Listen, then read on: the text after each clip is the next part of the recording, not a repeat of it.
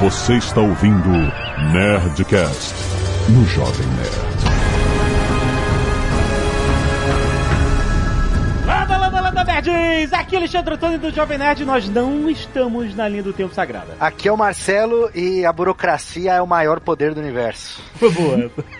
Aqui é o Ian e eu não peguei metade dos easter eggs que teve naquele episódio. Aqui é Catiuxa Barcelos e eu espero nunca ter que beijar uma variante minha, porque isso parece um pesadelo. Aqui é Pedro Duarte, eu tenho um cargo indefinido nessa empresa e a Sylvie, a partir meu coração. Acabou de ter um filho. Aqui é o Azagal e eu conheço uma pessoa que já ficou com a variante dela. o quê? Eu tenho, verdade, velho. conheço a pessoa que ficou com a menina É. que era igual A gente a falou, ele. nossa. Igual. E agora eu entendo que era uma variante. Meu Deus. É isso, gente. Loki com spoilers depois dos e-mails. Canelada. Muito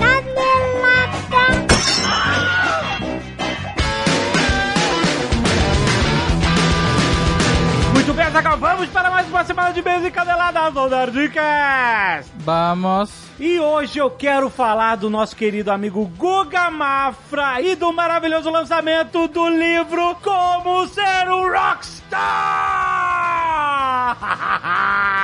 É a transformação do podbook mais famoso da internet em um livro físico, um livro real, um livro que você vai ter na sua estante com toda essa história que vai lá pros anos 90, vai pra um garoto, um adolescente que queria ser um rockstar, que assistia MTV e cresceu em Brasília, na terra do rock brasileiro, que passou por uma crise econômica, que todo mundo se deu mal, que teve professor sacana, amizades profundas, amores impossíveis, um eterno apaixonado Guga Mafra. E essa mistura da vida dele, das suas paixões, dos seus amigos, da música, muita música e da vontade de ser um rockstar resultou em uma história imensamente comovente. Eu, no final do livro, eu estava chorando, Azaghal. E aí eu perguntei, será que eu estou chorando só porque eu conheço o Guga, porque ele é meu amigo, porque eu conheço a história dele, a família dele e tal? Não, cara. Um monte de gente que ouviu o podbook dele simplesmente se emocionou demais e também chorou no final. É, é uma história muito emocionante. É uma história muito maneira. E o livro físico está em pré-venda, Zagal! Olha só. É muito maneiro porque cada loja tem um brinde diferente. Pra você sentir aquele fã que chegou mais cedo, você comprar na pré-venda, tem um souvenirzinho. Tem paleta personalizada. O Google falou que é de verdade a paleta, então Ó. você toca e tal. Tem o Backstage Pass, que é aquele crachá com aquela fita de, com as cores do, do logo do livro, muito maneiro. Tem dois botões exclusivaços de como ser um rockstar pra você botar na sua mochila, a sua mochila de roqueiro. É, mas na verdade,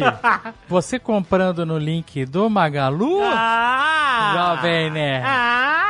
você tem dois botões exclusivaços relacionados ao Jovem Nerd. Uh, essa novidade É, não que um dos botões tem as nossas cores, a cor do logo do Jovem Nerd, Sim. que é o azul Tiffany. Uhum. E o outro botão foi uma sugestão minha, que é o- algo que tá sempre ali na, no- na história do Guga, na história de como ser um rockstar, Aham. que é a bola de basquete. Olha aí, é verdade, é verdade. Mas eu tenho uma pergunta aqui que algumas pessoas podem estar se perguntando. Ah, Ah, mas eu já ouvi o podbook. certo. Qual o diferencial? Quem comprar o livro vai ter um acesso exclusivo em áudio para um epílogo. Ah. Que conta o que, que aconteceu com os personagens desse livro. Olha Vocês- aí. A história, o Guga vai contar a história inspirada e baseada na vida dele, então tem personagens reais lá. Sim. E quando a história acaba, tem um arco, né? Claro. Tem todo um arco, a história é emocionante, final emocionante, maneiríssimo e tal. A história acaba e você não sabe o que aconteceu com alguns personagens. Sim. que, né? A história é do Guga. E, ah, ah, só pra você ter um contexto, a história é o Guga e o filho dele conversando. Exatamente, ele contando a história. É bem no Ah. estilo How I Met Your Mother, sabe? É, ou Contando- Anos Incríveis.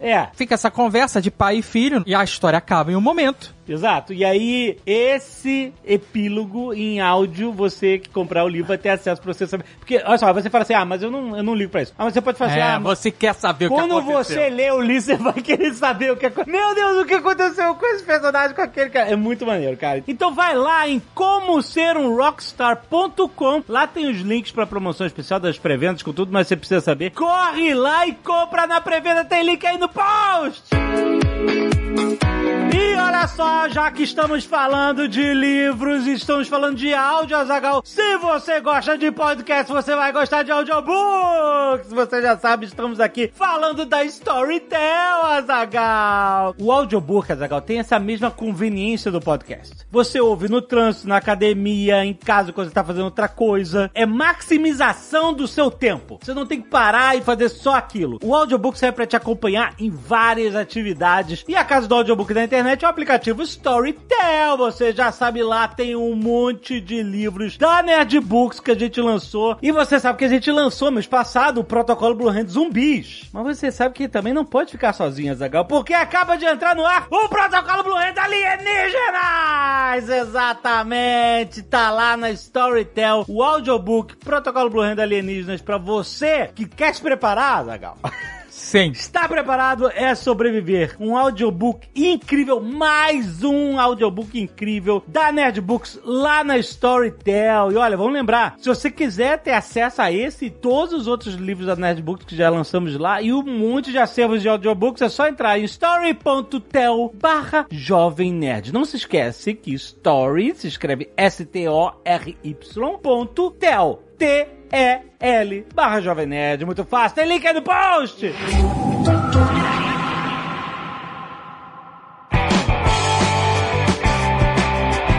Como a gente tá falando de música rock, a gente vai falar também do Rock Bot Sparkle, Azaghal! Porque esse mês nós estamos falando da comunidade do Ricardo Alexandre, que tem o podcast Discoteca Básica, que a cada episódio ele faz um áudio documentário super detalhado sobre os maiores álbuns da história da música. E também tem a comunidade do Hot Mato Sparkle, que é o Clube Discoteca Básica, que é o lugar ideal para quem quer se aprofundar na história do mundo através da cultura pop. E a comunidade é um complemento do podcast, é cheio de entrevista exclusiva, entrevistas não editadas, arquivos raros, muita informação sobre música que o Ricardo colecionou ao longo dessa carreira enorme como um dos maiores jornalistas de música do Brasil. Então, se você curte música, cultura pop, história, não pode deixar de conhecer essa comunidade incrível. É uma comunidade com assinatura, mas você tem 30 dias grátis bancados pelo Hotmart Sparkle para você conhecer sem compromisso e se deleitar com tanto conteúdo. Aliás, não se esqueça, lá também tem comunidades gratuitas como o Netbunker Originals, Azagal. Todo dia muito complemento às notícias do mundo nerd, do mundo de entretenimento, com dicas do que ver no fim de semana, do que fazer. Muita interação com a galera do Nerd Bunker, que é muito maneira. Tem link aí no post pra você conhecer todas essas comunidades do Hotmart Sparkle. Vai lá! E se você não quiser ouvir os recados e e-mails do último Nerdcast, pode pular diretamente para... 27 minutos e 17 variantes da linha do tempo sagrada. Quero agradecer aos nerds que doaram sangue e salvaram vidas essa semana, como Arthur Zulo, Bárbara Fernandes Campos, Bruno Delgado, Daniel Augusto Ubner, Edmundo Moreira, Guilherme Pereira, Guilherme Mota, Karine Rezende, Matheus Moreno e Renato Mariscal. Gente, muito, muito obrigado toda vez que você doar sangue. Manda uma fotinho pra nerdcast.jovemnerd.com.br que a gente agradece e sempre estimula as pessoas a doarem sangue e salvarem vidas aqui. Não se esqueça também de mandar seus e-mails sobre os Nerdcasts que vocês escutam para nerdcast.jovemnerd.com.br. A gente sempre dá preferência para algum e-mail que vá acrescentar o que nós conversamos, corrigir um erro do que é algo que a gente falou errado e tal. Aquele feedback bonito da galera. E olha só, falando em feedback, temos as artes dos fãs, como o Júlio Sá que mandou um jovem nerd Piratas Cordiais, olha aí. Olha aí, Ficou caraca, ficou maneiríssimo. maneiro. Ficou muito maneiro, cara. Obrigado mesmo. Irá tem link aí no post. Ou se você tem o aplicativo do Jovem Nerd, você tá vendo essa imagem aí no seu celular. Muito bom. Também, o Marcelo Santos mandou o Sr. Caio Macaco que toma açaí. Olha aí, vem cá aqui, cara. Ele conseguiu traduzir. E ele fez o traço do Nerdcast Stories. É verdade, com aquele nariz vermelho. Muito bom. Muito bom. Olha só, que mais? Jéssica Serdós mandou a Viúva Negra e o Loki de tricô, é isso? Bonequinho de tricô? Pode ser tricô, pode ser crochê. Cro- É, eu não sei dizer. É um dos dois. Muito bom, Jéssica mandou muito bem, cara. E o André Luiz Cruz Tavares mandou aqui a Helena em grafite, pontilismo. Maneiríssimo. inacreditável. Que maneiro, que arte foda. Parabéns. Lembrando que se você usa o nosso app, você ouviu um barulhinho de máquina fotográfica e pode acompanhar todas essas artes e vai poder acompanhar todas as coisas que a gente está citando no programa. Exatamente. Caso você não tenha o app, Baixe agora, porque é gratuito Aham. e você ainda consegue ouvir o Ner- o Nerdcast antes dos outros. Exatamente. Lucas Samadio, 35 anos, ator, Recreio dos Bandeirantes, Rio de Janeiro. Hum. Por que Recre- Recreio dos Bandeirantes é, um- é uma, é uma cidade já? É, é tipo uma cidade? Você tá de brincadeira? Ué, Recreio não é no Rio? É um bairro. É um bairro. Que ele, Ah. falou, Recreio, ele falou Rio de Janeiro, Rio de Janeiro, Brasil. Ele quis ser mais Recreio dos Bandeirantes específico. é um bairro ou um município? Agora eu tô confuso. É uma boa pergunta isso também. o que eu sei é que é zona, zona oeste. Zona Oeste, eu sei, mas o Rio é uma cidade Mas o, grande. o, a- município- o pessoal que mora na Barra e no Recreio não, não gosta. O que? Eles são... Não vai dizer que é zona oeste. Como assim não? Não, tô te falando, não gosta. Eles não gostam? Não, é? Não, não. Como é? Mas é a, eles não gostam, a parada é a realidade, é a Zona Oeste. Então. não- não- Quer que eu te prove como eles não gostam? Ah, O jornal, tem um jornal no Rio de Janeiro que tem o Caderno dos Bairros. certo, E aí você tem o Caderno da Zona Sul, certo. que abrange todos os bairros da Zona Sul. Aí você tem o Caderno da Zona Norte. Aham. Aí você tem o Caderno da Zona Oeste. Sim. E você tem o Caderno da Barra da Tijuca. Ah, então a galera da Barra não gosta de dizer que é Zona Oeste? Barra e Recreio. Não gosta de dizer que é Zona Oeste. Esse- Não quer estar no mesmo caderno da Zona Oeste, não. Caraca. É, Jovem cara, Nerd. Olha isso, meu Deus do céu, pra que isso? Olha, Recreio dos Bandeirantes, eu fui na Wikipédia, eu carioca tive que ir na Wikipédia. Recreio dos Bandeirantes é um bairro da Zona Oeste do município do Rio de Janeiro. Aí. É tipo aqueles americanos que fala que o cara é da Califórnia em vez de falar que é dos Estados Unidos. Não, mas o cara Where só disse pra porque assim, ele é? Rio de Janeiro. O Recreio do Brasileiro Tá ele bom. só, só, é só- Eu nunca vi alguém dizer que é o bairro que mora aqui. A pessoa diz a cidade e estado. Ele inovou e disse Recreio dos Bandeirantes. Mas assim, o Recreio dos Bandeirantes é um bairro bastante plural. Se tivesse falado Leblon, talvez fosse mais escroto. Sabe? Mas o cara falou recreio, é Tá bom. totalmente ok. Então, Vamos lá. Venho com esse e-mail apresentar minha percepção, visão e as supostas teorias que criei para o filme Viúva Negra, né? O, o assunto do último Nerdcast. Concordo com vocês e com 99% das pessoas que afirmam que esse filme veio tardio em vários aspectos. Tanto para homenagear a viúva, uma vingadora fundadora do universo, o MCU, quanto a atriz Scarlett Johansson, que só conseguiu seu filme para o encerramento de sua personagem, mas na hora certa da passagem do bastão, que é o resumo dele. Ele fala aqui, olha, vai falar sobre a Sala Vermelha. No que eu entendi, até a época de Natasha, servia para o treinamento físico e lavagem cerebral. Então, cada vez que isso passava por ela, todo o procedimento era repetido, toda a tortura e tal. De, no estilo laranja mecânico, soldado invernal, porém mais brando. E o que parece é que as antigas viúvas são afetadas em vários aspectos por essa lavagem, mas o inconsciente fica ligado. Vemos isso nas três viúvas clássicas apresentadas no filme. Elas cumprem as missões, mas conseguem se despertar através de seus sentimentos, lembranças ou alguma coisa mais forte, já que ninguém possui o controle 100% delas.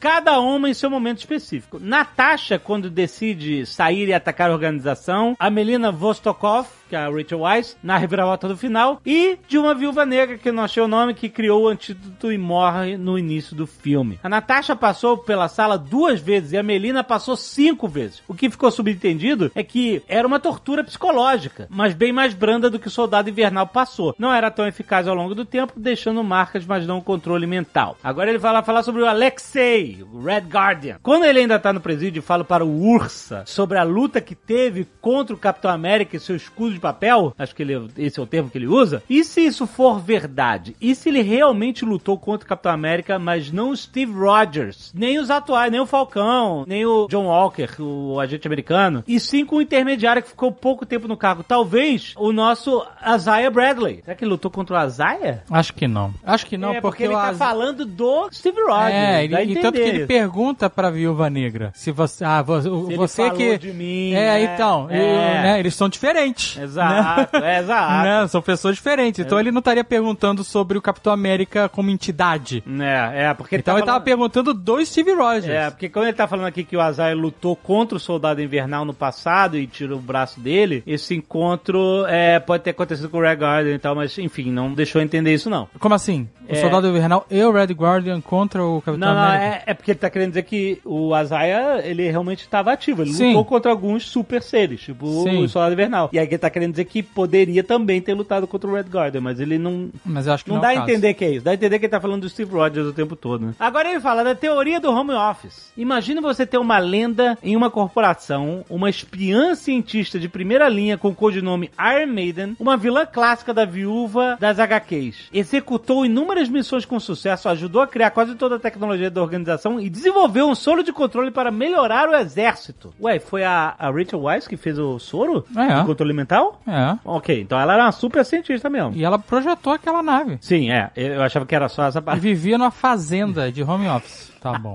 Mas o tempo passa para todos. Você não tem o mesmo gás sendo perigosa. Como assim? Então o chefão te coloca no meio do nada, porém uma casa muito confortável, perto de tudo que você já teve na vida. Isso serve como uma falsa recompensa pelos seus serviços prestados como isca para o caso alguém venha querer vingança. Para isso dar certo, você precisa mover os peões sem que ninguém perceba que é exatamente o que o seu chefe desejava. A Melina Vostokov está ali com a roupa do guardião guardada, voltando com o clima perturbador de uma família que nunca existiu de fato, mas é incrível. O guardião sabia o endereço e onde encontrar ela, mesmo preso há anos. Isso aponta o general Dreykov, o Ray Winston, que ele queria isso. O que me espanta é que o fato de Natasha não questionar como um cara preso há tantos anos ter essas informações todas que ela não tinha. Talvez fosse um dos melhores planos deixar ele evidente pra Natasha, mas a Melina não. Assim a Natasha teria que fazer todo esse círculo, daria Se- tempo pra ele se preparar. Nossa, é, realmente tá confuso. Cara, não faz sentido nenhum, sabe por quê? Se isso fosse uma isca, Hum. que aí você tá dizendo que é um bait, É. ele teria que estar pronto pra agir imediatamente. É, ele não tava, ele tava. E não ter tempo de das pessoas jantarem, tro trocarem de roupa, beberem vodka, irem cantar, sabe? TDR. Não faz sentido isso. Mesmo porque ela fala, eu já avisei o Red Room, eu já avisei o, o Dreykov. Se fosse uma isca, ela nem saberia. O aviso eh, daria automático, sabe? Se a start. Então isso aí simplesmente é um erro de roteiro. Porque imagina que a CIA descobre que ela tá lá, ou a SHIELD. Eles podiam ter sequestrado essa mulher que tem um milhão de informações sobre o Red Room. Exatamente. Sabe? Então isso aí tá muito jogado, sabe? Aham, aham. Ela deveria ter uma segurança maior até, porque ela é muito importante, ela tem muito conhecimento e ainda É. tá nativa, É. porque tá pesquisando pra tá largada desse jeito. Exatamente. Mas ele continua aqui, como ele mesmo diz, ele conhece suas filhas. Ele estava observando e desejando que isso acontecesse, pois assim poderia deixar a Natasha 100% aos seus desejos com a nova tecnologia de controle. Sendo assim, faz sentido estar ali. Assim como foi no começo do filme, era só mais uma missão a ser completada pela Melina. É. Não me sei. convence. Não, é, então. E aí ele fala assim: por que, que a Melina aceita as coisas? Bom, ela passou cinco vezes com a tortura lavagem cerebral, mas os subconscientes e os sentimentos estão lá. Diferente do guardião, ele nunca passou pela sala. Ele acreditava na ideologia por acreditar. Diferente das garotas, que eram sequestradas, abusadas e exploradas. O guardião é aquilo e pronto. Já a Melina está entre os seus sentimentos de ter uma família mesmo que ela seja mentira. É, porém, talvez esse foi o momento mais feliz de sua vida e ela não quer se desprender disso. E completar sua missão, que é capturar os três. Ela talvez viva em uma linha cinzenta do que é verdade e mentira em sua mente, que deve estar machucada por tantas torturas que ela passou. E isso explica porque a Natasha nunca quis procurar ninguém. Ela entendeu que aquilo que aconteceu nos Estados Unidos quando eram crianças era uma missão. Acabou, passou, ela não quer se ver presa nesse passado que atormenta. Uma das formas de lutar contra algo que nos aflige é tentar fingir que não aconteceu. Quando vemos o jantar na casa da Melina, vemos que estão reunidos como uma família. Eles se comportam como uma família. Natasha sendo a única que diz que nunca foram família de verdade, ela se comporta como a filha mais velha, rebelde, que não aceita fazer parte daquele ciclo. E no final, a aceitação que eles são uma família. Conclusão: o filme possui muitos problemas, além de seu roteiro, muita coisa em aberto, que simplesmente jogam no colo do público e deixa a concepção de cada um guiá-los. Porém, um filme que eu me diverti gostei. É isso. Tá bom. No final também. Débora Anício, 33 anos, jornalista, Ipatinga, Minas Gerais. Saudade da comida de Minas Gerais. Oi, nerds! Não sou fã do universo Marvel e assisti Viúva Negra basicamente por causa da Rachel Weisz, de quem sou muito fã. Então, é só nesse quesito que eu posso ajudar. tá ótimo. Jovem Nerd perguntou se ela já traiu alguém em filmes. Olha aí, olha aí. E a resposta é sim. e as traições estavam relacionadas aos atores do universo Marvel. Olha aí, fica no subconsciente, rapaz. No filme The Shape of Things, de 2003, ela atrai o Paul Rudd Nossa, coitado do Paul Rudd. Paul Rudd não merece. Mas ela diz que não é uma fi- infidelidade amorosa, mas uma questão de lealdade. Aham. Ela é extremamente babaca com ele. Nossa, que uma pessoa não pode ser babaca com o Paul Rudd. Ele é simplesmente a melhor pessoa do mundo. Em The Deep Blue Sea, de 2011, ela trai o marido, que é mais velho, com o Tom Hiddleston. que excelente. E ela encerra o e-mail dizendo que achou Viúva Negra ok, melhor do que Capitã Marvel, e espero que Rachel Weisz apareça mais nos filmes do universo. Eu acho que não. Ela, sabe o que eu vou, eu vou falar uma parada aqui? Ela Hum. parecia que tava de saco cheio. não parecia? Ela não parecia que tava realmente ali. Não, será, cara? Acho que ela assinou esse contrato, que ela tinha uns, Não. uns boletos aí pra Eu vou- pagar. Tá todo mundo, realmente, todo mundo hoje em dia tem que passar na Não, folha da é, não, a Disney. impressão é que a personagem dela tem que ter esse É? ar de agente dupla, você não sabe se pode confiar ou não. Acho que é, é mérito da interpretação dela, cara. Ela continua dizendo que é legal ver uma geração nova conhecendo essa atriz. Quem sabe essa galera vai atrás dos filmes ótimos que ela tem. Entre eles, Ágora, que foi citado no podcast pelo Marcelo. E quem sabe nesse universo ela volte a trabalhar com o Jeremy Renner. Não, não. Quem é Jeremy Renner? É o Gavião. Ah. Gavião Arqueiro. pois lembra que os dois fizeram juntos o Legado Ah, Born? Olha aí. Não, ela não precisa trabalhar. Assim, A não ser que ela mate o Gavião Arqueiro.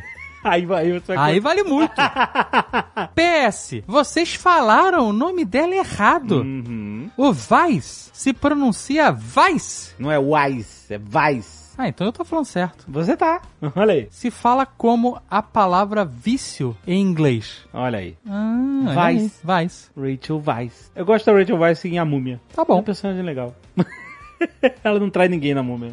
Ela é de Sabe boa. qual é o nome que a gente fala errado também? Ah, A Charlize Theron a gente fala errado? fala. Como é que é? É Theron. Theron. É, não é Theron. Theron. Ah, a gente fala Theron, fala de Charlize Theron. Outro dia o Henry Cavill, ele fez um story falando como se pronuncia o nome dele, que é Cavill como... Devil. Devil, alguma coisa assim. Ele, ele usou uma palavra, então é Henry Cavill. Tá certo, a gente tá fazendo certo. Tá bom. Henry, é demais. Vou fazer um story explicando pras pessoas como fala meu nome. Just don't. Olha que deu um e-mail off-topic. Baterista da banda do Bozo. Hã? Caraca, não, não sei. Aqueles nossos e-mails do, do- do- da família Guzo estão ganhando uma, Caraca. um multiverso aqui. Pera aí, não, Vamos calma, lá. calma. A banda do Bozo? O que, que significa Mauro isso? Guedes, 34 anos, ator registrado, locutor, músico e futuro dublador. Tá, ele é muito novo pra ter trabalhado com o Bozo. Eu também acho. Vamos ver. Saudações, queridos dos amigos de longa data que não conheço pessoalmente. No último Nerdcast sem pauta, o 730, um ouvinte de sobrenome Guzo enviou... Cara, a gente tá criando um- um- uma, uma eu, quero ir, eu quero ir fundo nisso mesmo. Vamos lá. O ouvinte de sobrenome Guzo enviou um e-mail e despertou a curiosidade da Azagal. Sim. Pois bem, eu tenho histórias fantásticas pra dividir com vocês, porque meu pai era baterista da banda do Bozo. Aí sim. Aí faz sentido. Ah, sim, o melhor dos programas infantis de absolutamente todos os tempos. O fato do Bozo ter uma banda já me surpreende. Eu não fazia ideia disso. Ué, ele tinha as músicas do Bozo. Então, mas Essa música quando você tem uma banda, pressupõe-se que você faz shows. Não, mas uai, Uma coisa é você- não fazia show de Bozo? Eu não sei. Aí, eu nunca fui num show do banda. Bozo. Agora eu tô descobrindo que provavelmente tinha. Eu já fui numa festa que tinha o Carequinha. Eu também. Eu não sei se era uma festa. Era na casa de Espanha. Ah, e aí ele fez uma e aí teve uma apresentação do. Carequinha. Tá vendo? Só- Mas não tinha banda. E Tá ele bom. cantava também. Ai, olha aí. Antes de eu nascer, a situação financeira... O bom menino não faz xixi na cama. Cantava essa, exatamente. Lembra? É, eu lembro, claro que eu lembro. Não tinha banda, não tinha um baterista do Carequinha. Ó, ele continua aqui. Antes de eu nascer, a situação financeira não era das melhores. Afinal, meu pai e minha mãe eram músicos e a insegurança financeira pairava sobre o nosso lar. Meu pai, então, teve a brilhante ideia de fazer uma rifa, se não me engano, com um videocassete como prêmio. Hum. Embora tenha vendido algumas poucas rifas, meu pai continuava a oferecer a todos sem muito sucesso. Numa tarde, enquanto se maquiavam antes do programa, os dois batiam um papo no camarim. Os dois quem? O, o- o pai e a mãe dele, né? Pelo que eu entendi. Mas os dois trabalham em que programa? Do Bozo? Eu acho que ele falou que o pai era baterista da banda do Bozo. Então, quando se maquiava, se maquiava, olha, a banda do Bozo era maquiada também, cara. Isso é um, é um job de respeito. Isso não é só senta lá, você tá lá na. Você vai na bateria, mas você vai maquiado de palhaço. Tá, vamos lá. Quero ver onde isso vai chegar. Tá bom. Eles estavam se maquiando antes do programa, os dois batiam um papo num camarim e surgiu o assunto da rifa. Meu pai contou a história toda, disse qual seria a premiação e o Valentino Guzo, a vovó Mafalda em pessoa, Ah, pensou durante uns 10 segundos olhando pra ele e o carnê de rifas e disse, abre aspas, se a vovó Mafalda falando, eu Valentino sei, Guzo. eu sei muita voz da Vovó Falda. Já tá na minha cabeça. Tá na sua cabeça. Faz assim, ó. Não vou imitar porque não tem condição. Faz assim, ó. ó Valentino Guzo falando, abre aspas. Faz assim, ó. Eu vou ficar com todas. Mais tarde eu te entrego o dinheiro. Olha aí, a vovó Mafalda vendeu as rifas. Caraca. Nem preciso falar que meu pai voltou pra casa pulando de alegria e conseguiu bancar um bom hospital e cuidados excelentes pra minha mãe durante a minha chegada. Caraca, mas que videocassete maravilhoso que era esse que você tinha.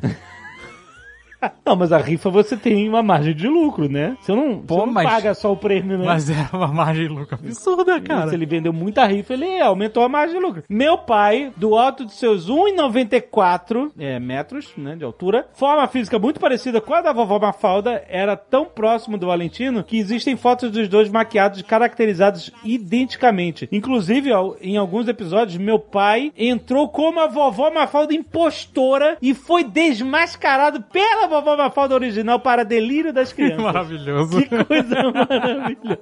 Ele não explicou, mas é, é isso é. O Valentino vendeu. Bancou, bancou a Ou ele do cara. bancou com a grana dele, ou ele, ele vendeu. Os dois cenários são fodas. Isso é verdade, é verdade. Sofremos muito com a partida do Valentino e sempre serei grato a ele por tudo que fez, mesmo sem ter noção, por mim e por minha família. Meu pai é músico até hoje e tem bilhões de histórias sobre essa e outras épocas, pois também era integrante de outros programas de TV como Bolinha, Raul Gil, Sérgio Malandro e Silvio Santos, entre outros, meu Deus, Pelo cara. amor de Deus. Por favor, continue. Pela- Continue. Não, Maurício, Maurício, mal. Ma- Mal. Traz o e-mail desse cara pra gente. Mais e-mails, mais e-mails Não, não. do Mauro. Hã? Não, mal, eu passo o e-mail do Mauro Guedes que a gente tem que escrever pra ele. A gente tem que marcar o Nerdcast com seu pai.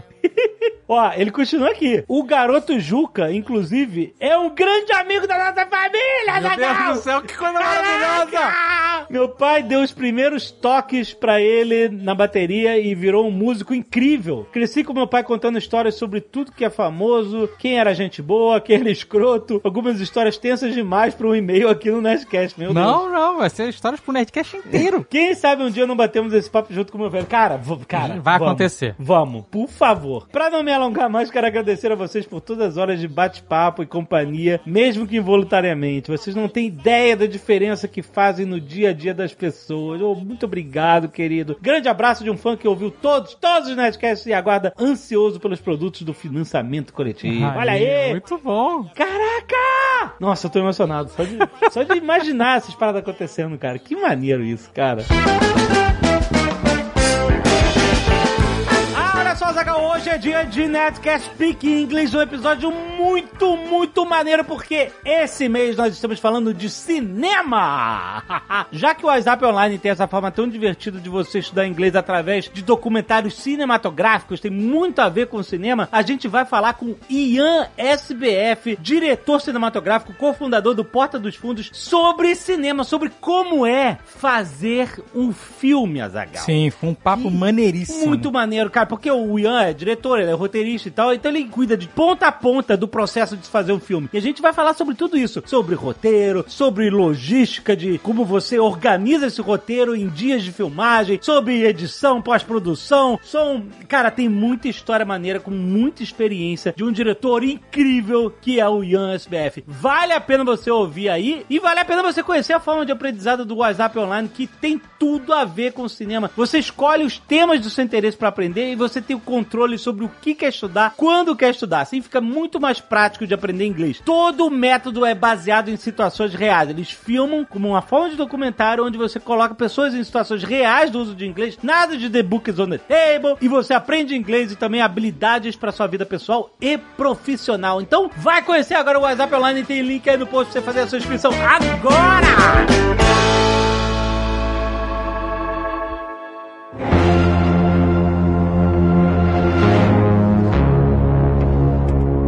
Gente, seis episódios. Que coisa bonita. Pra mim é o sweet spot. É isso. Acharam. Né? Nem... Acho que pode ser mais. É, acho que oito, não. Não, oito é legal, mas seis foi bonito. Eu acho legal, assim, oito tendo três na primeira semana. Tá vendo? Esse, Ah, o- tá. Você o, quer o- que... Não, bom. É, o, o formato que o WandaVision lançou, pra mim foi o melhor. Aham. Ah, você quer uma maratoninha, uma mini maratoninha no começo. É porque é legal, você começa, quando você começa, você tá empolgado, aí você vê logo dois, três, e depois você vai, pra mim funcionou super bem. Não que semanal não funcione, eu curto, eu curto esse esquema. Eu acho que 13 episódios, 12 é muito. Normalmente demora, né? Demora pra pegar, assim, o, o ponto que você entende sobre o que é a história. E quando tem esses dois, três primeiros episódios que vêm junto, você já vai empolgado, né? E você nunca vai perder o próximo episódio da próxima semana. O primeiro episódio, normalmente, ele tem que montar aquele cenário, te explicar mais ou menos como é que tá a situação. Sim, então ele, é, é. ele sempre tem o super ritmo, né? Acho Tem que que acordar muito cedo pra ver. WandaVision foi o, Tá? foi o teste e a gente viu que teve dois episódios a mais ali. Não precisava. E eu acho que por isso que seis encaixou bonito. Mas você sabe por que que WandaVision... A gente já explicou aqui, inclusive, por que que o WandaVision teve tantos episódios. Por que que teve três episódios logo na primeira semana e tal. Porque eles precisaram de mais tempo, né? Pra lançar o Falcão, pra finalizar o Falcão. Os três primeiros iam ser no mesmo dia. E aí eles seguraram, eles mostraram dois, né? Não foi isso? E aí o terceiro eles Foi. puseram na semana seguinte. É, justamente por causa dessa semana que o David falou que tava faltando. Então, na verdade, eram pra ser os três de uma vez. Mas essa série do Loki, assim como WandaVision, ela tem uma imensa vantagem, porque ela tem mais de 10 anos de história já criada. Então, quando ela começa, ela começa com o Loki fugindo da timeline lá no, no É, Vingadores. é até covardia, né? Tipo, pô. O cara começa a série com uma cena de Vingadores, né? Exato, né, cara? É, É. covardia, é covardia grande, grande demais. Nossa. É assim, ó, você já sabe o que tá rolando, então vem comigo, entendeu? Então não é, não é começa agora a assistir isso, não vai entender nada e não vai servir pra nada, né? Então é, eles têm a vantagem, dá pra fazer em seis episódios que eles não tem que introduzir É, não tem que explicar quem é Loki e nada, tal. nem explicar a base da trama, que é ele pegando o Tesseract e fugindo, né? Porque você já, já viu isso, já sabe o que, que rolou. Mas é maneira porque ele pega o Tesseract e foge, que era parado o Big As joias, não sei o que lá, e ele chega na TVA e isso é nada. Nossa, é isso peso é de papel, bom. literalmente. Isso foi muito bom, cara. É, é porque na verdade, o que eu entendi não é que a joia não tinha o poder lá e é, que a linha do tempo ou TVA é imune. É porque quando você, ele trouxe de uma realidade que foi resetada. Então, quando aquela realidade deixa de existir, a pedra ela não vale mais nada. É, eu entendi é que elas não funcionam lá mesmo. Não, não é que a É. TVA anula. Eu entendi porque ela tava vindo, era uma pedra que tava vindo de uma realidade que eles apagaram. Não, mas tem também o fato de não ter magia na TVA. É, ele não tem poderes, não tem nada ah, assim ele, lá. ele puxa ela, ele, ele usa magia, não usa na TVA? Não, não, Não. usa. Só quando ele tá Não. com o colar que não, não é? Não, não. Ele não consegue usar magia dentro da TVA. Aquele mundo ali não tem magia. Aí tem até aquela cena que o Mobius fala pra ele, ele pergunta assim, ah, mas como é que essas coisas, como é que essa cidade tá funcionando? Ele, é, é magia? Ele, não. É tecnologia, já dizia Ah! feiticeira. Rapaz, É, nossa. Inclusive, a cidade ali, ela fica no reino quântico, não é isso? Eu vi teorias de que numa cena do Homem-Formiga 2, quando eles estão lá no mundo quântico, lá, pegar a Michelle Pfeiffer, tem, aparece uma, uma parada no fundo que parece uma cidade que poderia ser a TVA. O boato desse filme é que é Cronópolis, que é a cidade do Kang, o Conquistador. Ah, tá, sai do Kang. Mas pode ser uma TVA, pô. A que aparece no último episódio. É, pode ser, mas em teoria, o, o reino quântico lá, o Quantum Realm que eles falam, ele fica fora do tempo. Ele não tá ali naquela realidade. Inclusive, essa é uma das teorias que o Kang, o Conquistador de verdade, tá escondido lá e que a juíza Ravonna foi pra lá, entendeu? E aí eles vão se encontrar, isso vai ser mostrado no filme do Homem-Formiga e tal, porque é o, é o do Quantum Realm. Inclusive, tem uma cena que o Mobius, né, ele pergunta de um. Ah, eu não lembro disso daí e tal. E é tipo um globinho de neve. Sabe aqueles globinhos de neve? É. tá na sala dela, né? Tá na sala dela, exato. E eles falam que é uma referência exatamente a Cronópolis, que ela é uma cidadezinha pequena, num, num globinho e tal. E é isso aí. Aí tem que assistir com um caderno, né? Não tem jeito. Não, né? não é só o fazer- caderno, meu amigo. Você tem que assistir com o print screen automático e depois É. dar zoom em cada imagem, porque eu não sei como pode isso. Não tem como. Mas só voltando no negócio das joias aí, eu acho que foi a hora que o Loki mudou, né? Porque ele vem como o Loki dos filmes, que ainda é o trapaceiro e tudo mais, mas aí quando ele chega ali, o cara tenta quebrar ele naquele interrogatório gigante, mostrando o fracassado que ele era destinado Aham. a ser. E eu acho que ele só quebra de fato quando ele vê as joias. Que aí ele olha assim, tipo, realmente, tudo isso aqui é muito maior do que eu, que sou um deus, né? Eu achei que a joia teve esse papel na série, assim. Sim, Tem muita... Senão a gente... Eu essa senti que assim, não ia rolar. o Loki é um cara que sempre procurou poder de toda forma. E aí quando ele chega num lugar onde o poder não vale nada, eu acho que ele começou a olhar pra dentro. E ele falou: "Caramba, quem sou eu se isso aqui não vale nada?" Na fila do pão, na fila do pão. É isso aí. É. Ele viu a fila do pão dentro dele. Se vocês assistissem um filme das coisas que vão traumatizar vocês no futuro, vocês acham que teriam conseguido tirar algum aprendizado disso? Porque eu fiquei pensando. Ele não tirou o aprendizado daquele filme. Até ali ele não tava acreditando direito no. Ah, tirou. Você achou que ele tirou? Ah, Achei, ele fica emocionado quando vê a mãe dele, quando ele se vê sendo morto pelo Thanos, ele sente ali, né? Então acho, acho que ele vê a transformação que ele pode ter, ele vê o homem que ele poderia ser, porque o Loki no futuro é um cara muito mais evoluído, né? Então quando ele olha aquilo, ele fala, nossa, eu, eu não preciso, sei lá, eu acho que ele, ele, ele, ele descobre que ele não é só aquilo que ele achava que ele era, né? Mas o que eu achei maneiro é que no Loki, o Loki que a gente conheceu na. que morreu lá com Thanos, ele mudou quando a mãe morreu, né? E isso mexeu com ele, né? Porque de lá no Loki 2, ela, ele- No Loki 2, o filme é tão dele. O filme é tão dele.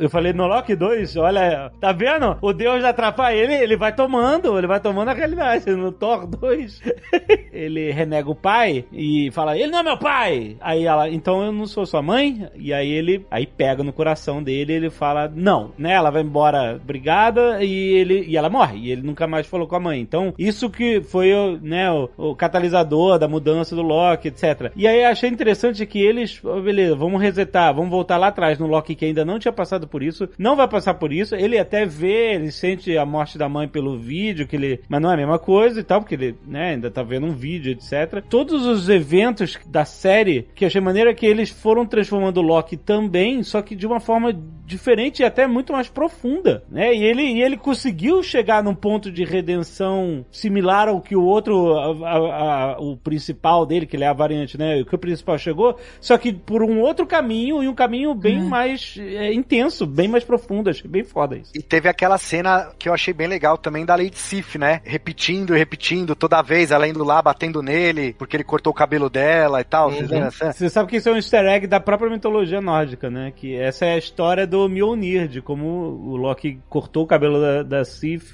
ficou puta, deu uma treta, e ele, pra compensar, ele foi lá, pediu pros anões fazer o martelo pro Thor, mandou fazer a lança do Odin, e aí sacaneou os anões, aí os anões erraram no martelo do Thor, fizeram um martelo pequenininho, toda essa história mitológica é muito maneira, e é, foi legal eles trazerem isso de alguma forma pro lore da Marvel, né? Ele virou o Loki dos Locks, que é a mesma coisa do Rick dos Ricks, de Rick and Morty, sabe? Porque ele virou o Loki diferente dos outros. Quando se reúnem todas aquelas variantes ali, ele é o único que dá certo, né? O único que consegue enxergar a estupidez das outras. Um tentando trair o outro sempre. E ele olha assim, meu Deus, eu não precisava ser isso. É, eu acho que ele virou isso, fazendo analogia com o Rick and Morty, porque a série teve muita gente que falou sobre isso e tal. E eu acho que ele acabou sendo o Loki dos Locks por causa disso. Até no final ele é o único que não traiu, né? É o Não dá. contrário. Ele, na verdade, virou Loki que não é Loki. Exatamente por ele deixar de ser o Loki que ele virou o Loki dos Locks. Nossa, olha aí. É em loucura. Puxa, né? É isso aí.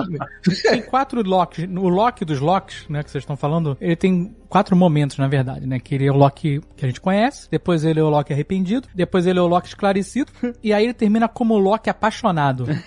Deu-me livre, cara. Deu-me livre Ele- do Loki apaixonado, Por cara. quê? Nossa, que- É, o Loki apaixonado, ele é muito adolescente mesmo. Tá uma apaixonite. Aliás, a Kat tem uma teoria boa sobre esse. Nossa, o Exposed, meu sobre Deus. o Loki e a, e a Sylvia aí. Por quê? Então, é uma teoria muito ruim, na verdade, mas, mas me deixa colocar meus argumentos aqui. O Tom Hiddleston, ele tá envolvido até certo ponto na produção dessa série, né? Uhum. E aí, quando ele tem aquela coisa toda da paixão e que ele descobre aquela menina tão bonitinha, de cabelos loiros e curtos, e ele acaba se envolvendo com ela e acreditando que ela é o amor da vida dele, né? E aí, no final, ela trai ele e escolhe as próprias vontades, digamos assim. Eu acho que isso foi um easter egg. A vingança. Ela escolheu a vingança. Escolheu a vingança. Não, mas isso era a vontade dela. Eu acho que isso é um easter egg sobre o relacionamento de Tom Hiddleston e Taylor Swift. Que isso? Acho que ele colocou isso de Ah, nossa, lá. porra. Mas foi muito profundo. Parabéns. Não, É, é isso que eu faço no meu tempo livre aí, ó. é, não sensacional. E namorou Taylor Swift? Ele namorou a Taylor Swift, sim. Alexandre, tem uma foto dele. O que, que tá escrito na camiseta? Ele tá na praia, assim, eu lembro dessa foto. Aí Ele tem uma camiseta escrito I, aí tem um coraçãozinho, I Heart, né? Taylor Swift, é TS. Ele tá na praia com essa camiseta. Ele tá, é desse não, ele tá mulgado. Nessas fotos dele, do namoro dele da Taylor Swift, é incrível, incrível. Foi um delírio coletivo maravilhoso. Mas eu, eu vi, eu vi um pouco ali esse negócio da Sylvie pra mim, eu fiquei, opa, coitado, né? Foi jogado fora. Vamos ver o que vem por aí na Season 2. Eu Eu gostei. que cada um vê o que quer, né? É legal isso. Eu fico feliz por você ter encontrado isso aí. Obrigada, obrigada. Eu achei maneiro quando ele, a primeira vez que ele se engraça pra cima dela, e aí o, o Mobius traz ele de volta e fala assim: seu narcisista desgraçado. Nossa. É muito bom, cara. É, Foi, isso foi muito bom. o cara né? é tão narcisista que ele só poderia se apaixonar por ele mesmo. Ele- né? Ei, mas esse lance é muito interessante, pô. Naquela fala da Lady Sif, que ela diz assim, você vai ficar sozinho pra sempre, né? Você não tem ninguém e tal. Ninguém nunca deu, de fato, carinho pro Loki. Ele sempre se sentiu excluído, ele nunca se sentiu parte o suficiente da família, ele nunca teve o que ele achava que merecia, que é uma coisa muito de narcisista mesmo, né? Uhum. E ele, no final das contas, não tem muito amor próprio, né? Ele tá tentando o tempo todo compensar essa falta de amor próprio com a busca por poder o tempo inteiro, a, a qualquer custo. E aí Mas, ele Tati, é difícil. Ele mesmo. É Quando legal. você tem a Vai. alcunha de o deus da enganação, o God of Mischief, Deus da trapaça. é difícil as pessoas confiarem em você. Não, ele não Gostar faz por onde também, né, pô? É, não, tudo bem, mas É, mas ele alimenta essa parada. ele alimenta. Total, mas, mas também é um jeito de se defender, né? Porque será que se ele parar de enganar os outros e ele for super confiável e ele for, sabe, gente fina, o mais fiel de todos, será que as pessoas vão começar a dar valor pra ele? Será que ele vai conseguir o trono que ele sempre queria, o poder que ele sempre achou que merecia? Não, Então- ele no máximo vai ter uma banda emo. Porque o Exato. Loki, adolescente apaixonado, é isso aí que ele foi. Só faltou a maquiagem e tal. O, o diálogo que eu mais gosto da série é quando o Mobius começa a perguntar pra ele: você, o que, que você quer? Ele fala: ah, você quer reinar? Você quer reinar o quê? Asgard, você quer reinar o quê? É muito E ele legal com- isso. E ele começa a alfinetar o cara: que, que você não quer reinar um espaço? E aí ele começa a ver o quão ridículo é essa busca, né? Porque por que você não quer reinar a vida? Sabe? Ele é, é ridículo mesmo, né? Porque o que, que é reinar, né? Ah, eu quero ser o, o comandante de tudo, mas o que, que é tudo? É muito doido. Eu achei esse o, o, o diálogo mais interessante, cara. Nosso Owen Wilson, né? Como ele mesmo diz, uau. Porra, cara, foi muito bom. Cara, o muito Wilson, bom. cara, ele, ele dominou o papel. ele mandou cara. muito bem mesmo. Sim. As atuações em geral da série eu achei muito Sim. boas, assim. Tirando a da Silva em alguns episódios, principalmente no, no terceiro ali, aquele que eles estão. É, É, o filler. é, o filler em Série de seis lá, episódios né? que tem um É. filler do nada. Que tem o bar, o barquinho lá, né? O trem, né? Na verdade, né? Não foi filho, não dá pra ter filha. Não, não foi fila, pô. Ali foi Ah, pra. foi, bem- pra foi meio se- filler, gente. Foi meio Não, ali filler. foi pra eles se relacionarem, pra poder. Teve cinco minutos que foram muito significativos nesse episódio, mas se vocês lembrarem do resto, assim, eles estão em busca de um carregador. Não que eu já não tenha passado por isso. Aliás, esse plot eu achei zoado, assim, ah, qual que é, o que que vai mover a trama desse episódio? Tá, acabou a bateria do iPad, sabe? É meio, foi, eu também achei meio fraco. assim. Mas é episódio de desenvolvimento dos personagens, da relação deles. É isso. É a trilogia Tron lá, cara. O Luke e, e a Mara Jade perdidos na floresta sem poder usar força. É basicamente isso. Achei que essa comparação aí foi pra atingir. Inimigo meu, então, pô. Pega dois personagens que não se gostam, bota eles numa situação de sobrevivência, que eles têm que trabalhar juntos, obriga os caras a trabalhar, e aí nasce uma, uma relação maravilhosa disso. É, e tem uma referência a Kill Bill também, vai nessa cena. nesse- Essa comparação foi, o, foi a comparação dele de Taylor Swift. Foi isso. É, pô. Foi, Não, a gente tá batendo o bingo aqui nesse episódio, que é eu forçar um assunto sobre Taylor Swift, o Marcelo forçar sobre Kill Bill, o Jovem Nerd forçar. forçar sobre Star. Wars. E em breve Não, Game não. of Thrones aqui, se preparem. Please sign to verify this is everything you've ever said. Oh, this is absurd. And this. Mas vem cá, vocês falaram de atuação. Só eu tô achando que o Kang foi constrangedor? Não. Cara, eu achei ele massa, achei ele super descoladaço, assim. Cansado também. Loucaço, É. né? Imagina o cara, Cara, posição dele, é. né? Sei lá. Pra Eu mim foi assim. também. Eu É. acho esse cara incrível. Ele, pra mim, é um dos melhores atores que tem. Mas a impressão que eu tive é que o, di- o diretor ficava assim: você não consegue bolar pra essa frase mais uma coisinha doidinha? E essa frase aqui, mais uma coisinha doidinha? Não tinha frase que não tinha alguma coisa que parecesse que ele tava tentando criar ali um. Eu não sei, eu achei assim. Você achou um overacting aí, você achou? Overact, mas, mas assim, de. Ele vendo a cena deve ter falado: Ô, gente, mas na edição me ferraram. pegaram, pegaram todos os trejeitos que eu fui bolando. Eu achei que fosse dar uma salpicada ali. Não, só botaram a parte que eu faço trejeito. Você tá analisando como diretor essa porra.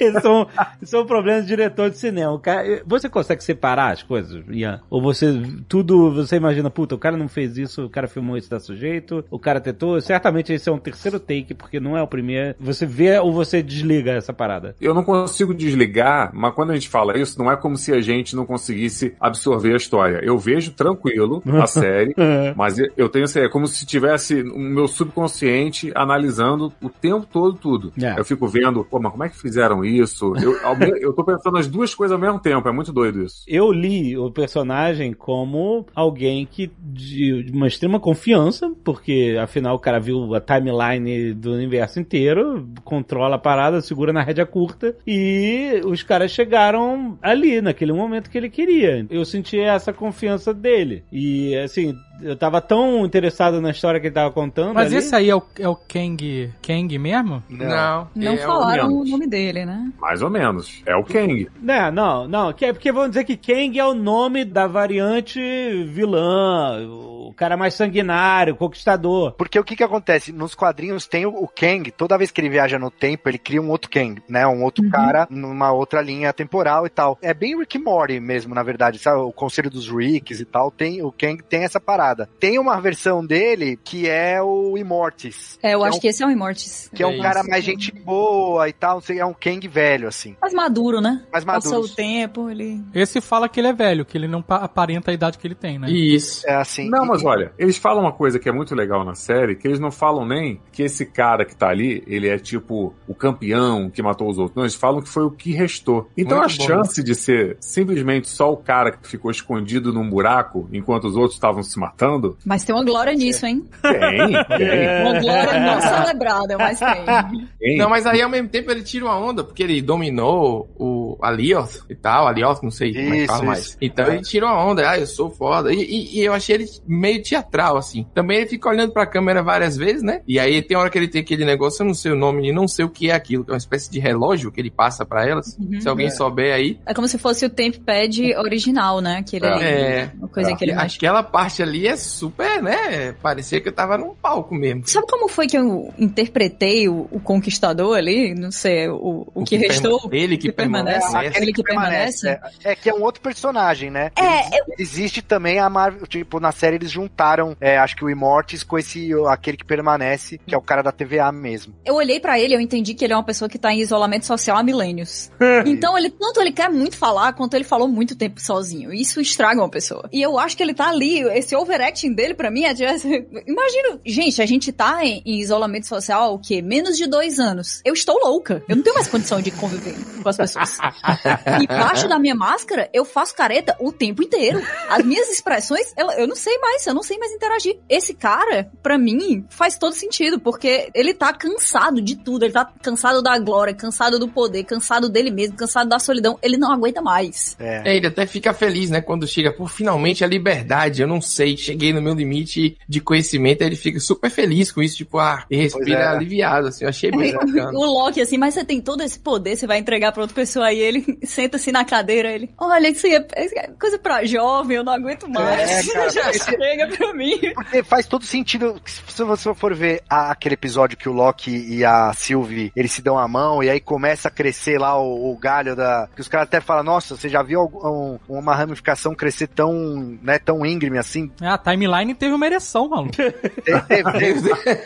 então, porque ali, ali foi, eles viram por que, que era um Nexus Event tão incrível, porque eles dois se juntando era o que iam conseguir chegar no fim do tempo lá, no castelo dele lá. E por que que eles salvaram, cara? Por que que mandaram salvar o cara? Vai lá e, tipo, né, vai lá e salva. Porque eles podiam ter deixado ali e eles iam morrer e já era. Porque talvez era isso que ele precisava. Ele precisava que a Sylvie fosse lá com o Loki pra acabar com esse sofrimento dele lá. Porque ele tava mal mesmo. O bichinho tava maluco. Tava Mas, ó, cansado mesmo. Mas isso foi furo de roteiro ali, hein? Porque se a galera vai pra um lugar onde vai acabar o mundo e lá não acontecem eventos nexos porque eles entendem que o mundo vai acabar, não podia acontecer um evento nexo. O único jeito de acontecer isso é porque eles sabem, vamos dizer, na história, que eles iam lá ser salvos. Então é um paradoxo temporal, olha aí. Não, olha só. Só não acontece o evento Nexo até acontecer. Essa é a regra de ouro dos roteiros. né? Sempre tem aquela exceção, aquele 1% que vai salvar. Não tem evento Nexo porque vai todo mundo morrer. Mas é tão excitante que a linha do tempo não pôde esconder.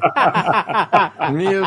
A linha do tempo falou, gente, Shawin, olha isso aqui. Não, Precisou de um incesto pra criar um evento nexo naquele lugar. Cara, é isso, né? Eu tava achando tão fofo eles. Eu pensei, caramba, eles têm química, né? Que legal. Mas no final, quando eles se beijaram, me veio um flashback muito forte de Kylo Ren e, e Rey, sabe? Assim, eu fiquei. Ah, não. Ah, "Ah, isso parece tão errado. O que, que tá acontecendo aqui? Mas ainda bem que ela usou isso pra enganar ele, né? Na verdade, né? Dá Sim. pra entender dessa forma, né? Ah, mas eu acho que ela, ela, é que ela queria dar uns beijinhos nele. Ela só ficou assim, é, ele tá distraído aqui, então. Não, e ele é vacilão demais. É emo mesmo, adolescente chato mesmo. Botou o cobertorzinho nela, tava frio e tudo mais, e não aproveitou nem pra dar um beijinho. Que é isso, o jovem não tem. o Parecendo que ele tava aprendendo a viver ainda ali. Não, mas ele tava no, seguindo a parada, ele não vai forçar a barra, ele tava, né? É tudo novo pra ele. Ah, e aquele Tá, cobertor sacanagem Nada. também, né? Não esquenta nada aquela merda que ele fez. Ai, mas foi fofo, né?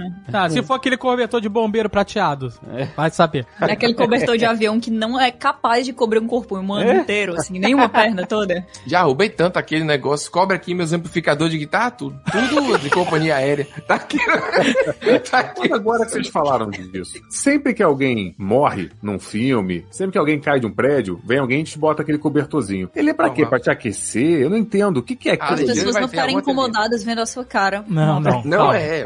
Se você morre, eles não botam cobertor, eles te botam num saco preto. Cara, Meu o Deus. cobertor é quando você é, sobrevive a um, a um acidente, um evento traumático, e aí ele é pra te aquecer, ele aquece, ele é... Mas aquece, e se tiver calor, mas tem um incêndio do meu lado, eles me botam aquele cobertor. É a sensação de conforto, de aconchego, de acolhimento. Alguma coisa assim psicológica. Alguém tem alguma explicação. É que o americano é muito frio, então ele não pode abraçar, então ele bota um cobertor que faz isso por ele.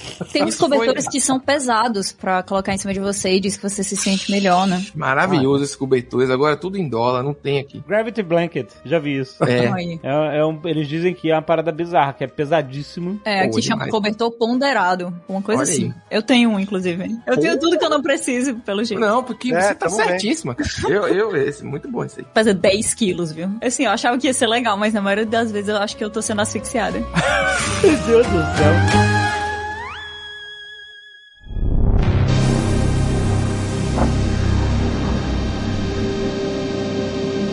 Eu adorei ver a TVA, essa pegada analógica de. Repartição. É incrível pra quem nunca foi num- numa repartição pública, né? É, repartição.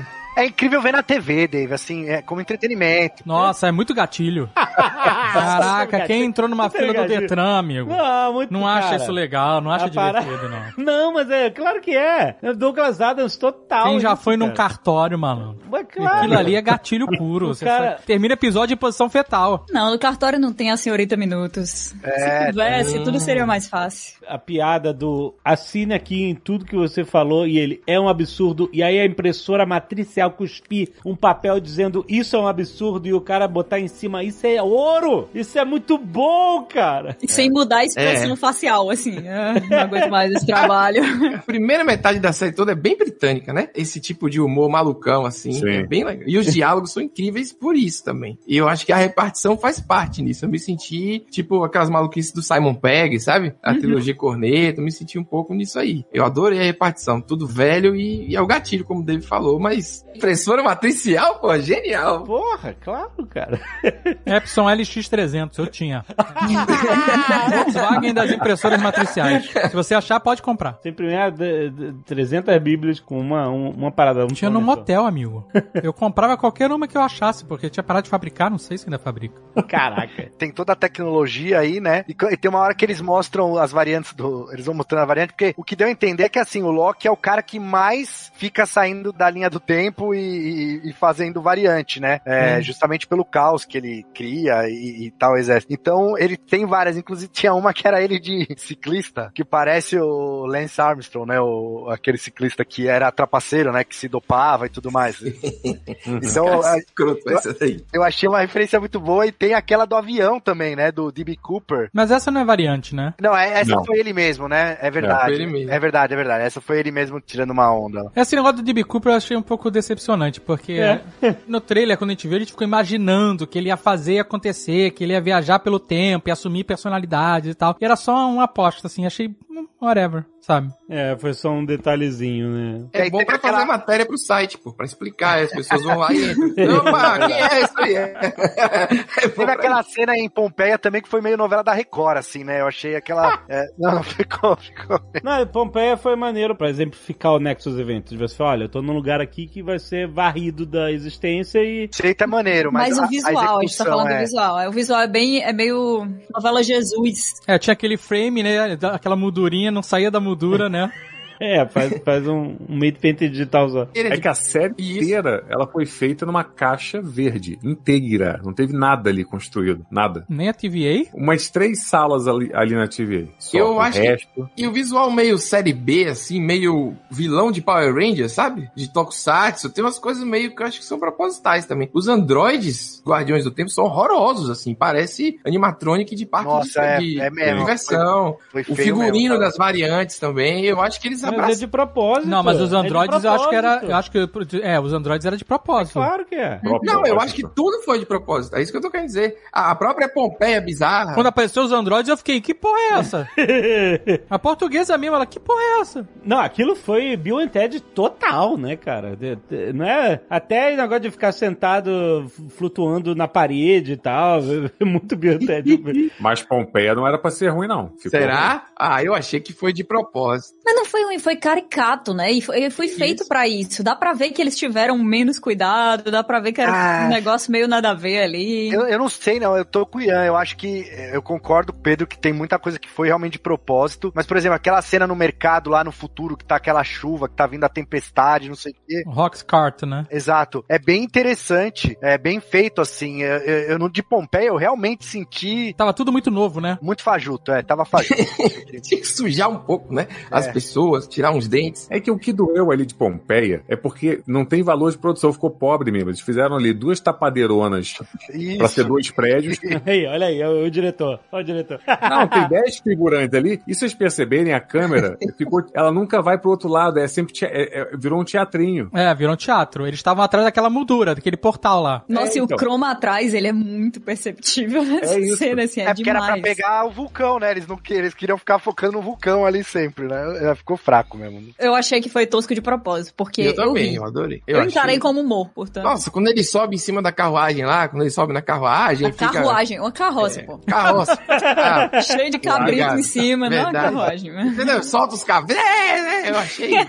Pô, achei bom demais. Não, mas por Eu exemplo, gostei. aquela cena que eles voltam para nos anos 80 ali no, na feira medieval, ali é engraçado mesmo, porque ali é realmente de propósito, né? Porque é pra ser cômico, e, enfim, né? Só que é- essa de Pompeia, eu não, não sei, não, se- eu não senti isso, pelo menos. Aliás, essa cena que eles botaram aquela música que tava em alta lá pelo trailer do He-Man, né? Da... Nossa, um péssimo uso de música. Nossa, muito mal encaixada também, cara. Eu achei. Eu não sei se porque a gente tinha visto o trailer do He-Man, aí foi um negócio inacreditável, e aí ela não combinou direito, mas não funcionou. Pelo menos pra mim, não. não- Quando que eles tocaram na música? Quando tem a luta no, no, no- na, na, na, no na- na Robson. tendinha medieval lá. Ah, é verdade. Muito descontextualizado. Não, Mas tem muita trilha que é de coisa B mesmo, que é tipo... Ui, os ruídos e coisas, sabe? Sim, não, é sim, sério. sim. eu- por isso que eu acho que tudo que foi mal feito é de propósito, assim. Porque, pô, é, é a Marvel, cara. Não é possível, entendeu? Já que vocês estão falando de música, cara, o que é o tema do Loki? Cara, porque olha só, são quatro notas. É. Toca aí, Léo.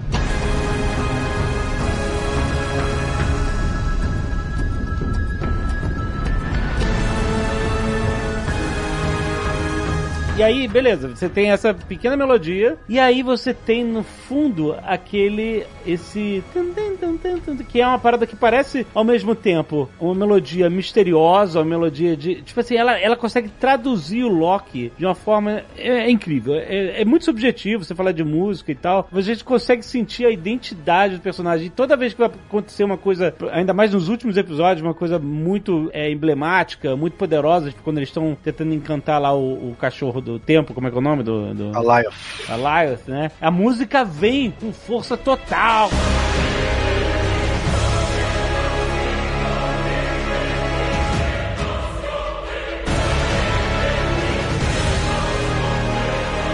Também na sala lá com o Kang, etc. Que música incrível, como definiram definitivamente a, a trilha sonora, né? A identidade sonora do Loki muito bem nessa série, muito incrível. Mas olha, eu não sou um cara de trilha assim, mas parece que poucas coisas que eu li, que eu esqueci o nome dela agora, mas a trilheira, É a Natalie Holt, o nome dela. Maravilhoso. ela é super alternativa, não é uma pessoa tradicional zona, parece que eles foram assim fora da caixa para achar ela e deram aí liberdade para ela. Ela parece que é bem diferente aí no meio das trilhas sonoras. Eu achei interessante. É o marcante, né? Ficou, acho que é uma trilha que vai perdurar mesmo, assim, na nossa cabeça. Imagina o Léo usando em várias edições do Nerdcast aí, quando vai falar de viagem no tempo, ou alguma coisa assim. misteriosa. Please sign to verify this is everything you've ever said.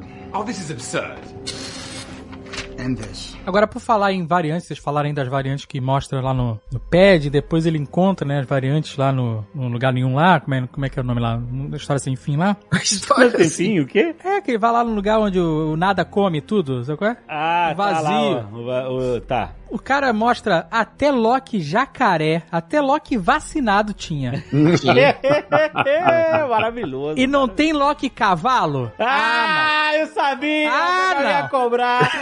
Ina- inaceitável, inacreditável, inaceitável a Disney não ter culhão de botar o Não Loki teve culhão, cavalo. Não teve culhão. Porque o, o Loki Cavalo, vocês sabem, o Loki Cavalo. É Loki égua, na o verdade. Loki Égua, ele ficou prenha, grávido, né? Prenha quando o animal tá. O Loki se transformou numa égua. Uma égua. Isso. E teve um potro, que é o cavalo de oito patas do Odin. Sleipnir. Exatamente. Que deu pro, pro pai. Então, Incrível. tinha que ter um. Naquele padzinho ali, quando tá passando pro lado. tinha que ter uma versão cavalo. Mas a Disney não teve coragem.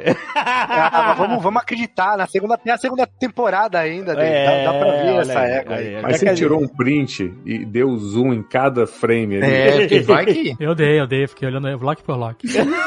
Ah, ele, tava, ele ia cobrar, ele tá cobrando essa égua. Tem o helicóptero do Thanos, cara. Eles vão. essa égua aí vai vir. É, O que, que é o helicóptero do Thanos, É o gente? Thanos Cóptero. Tem nos quadrinhos.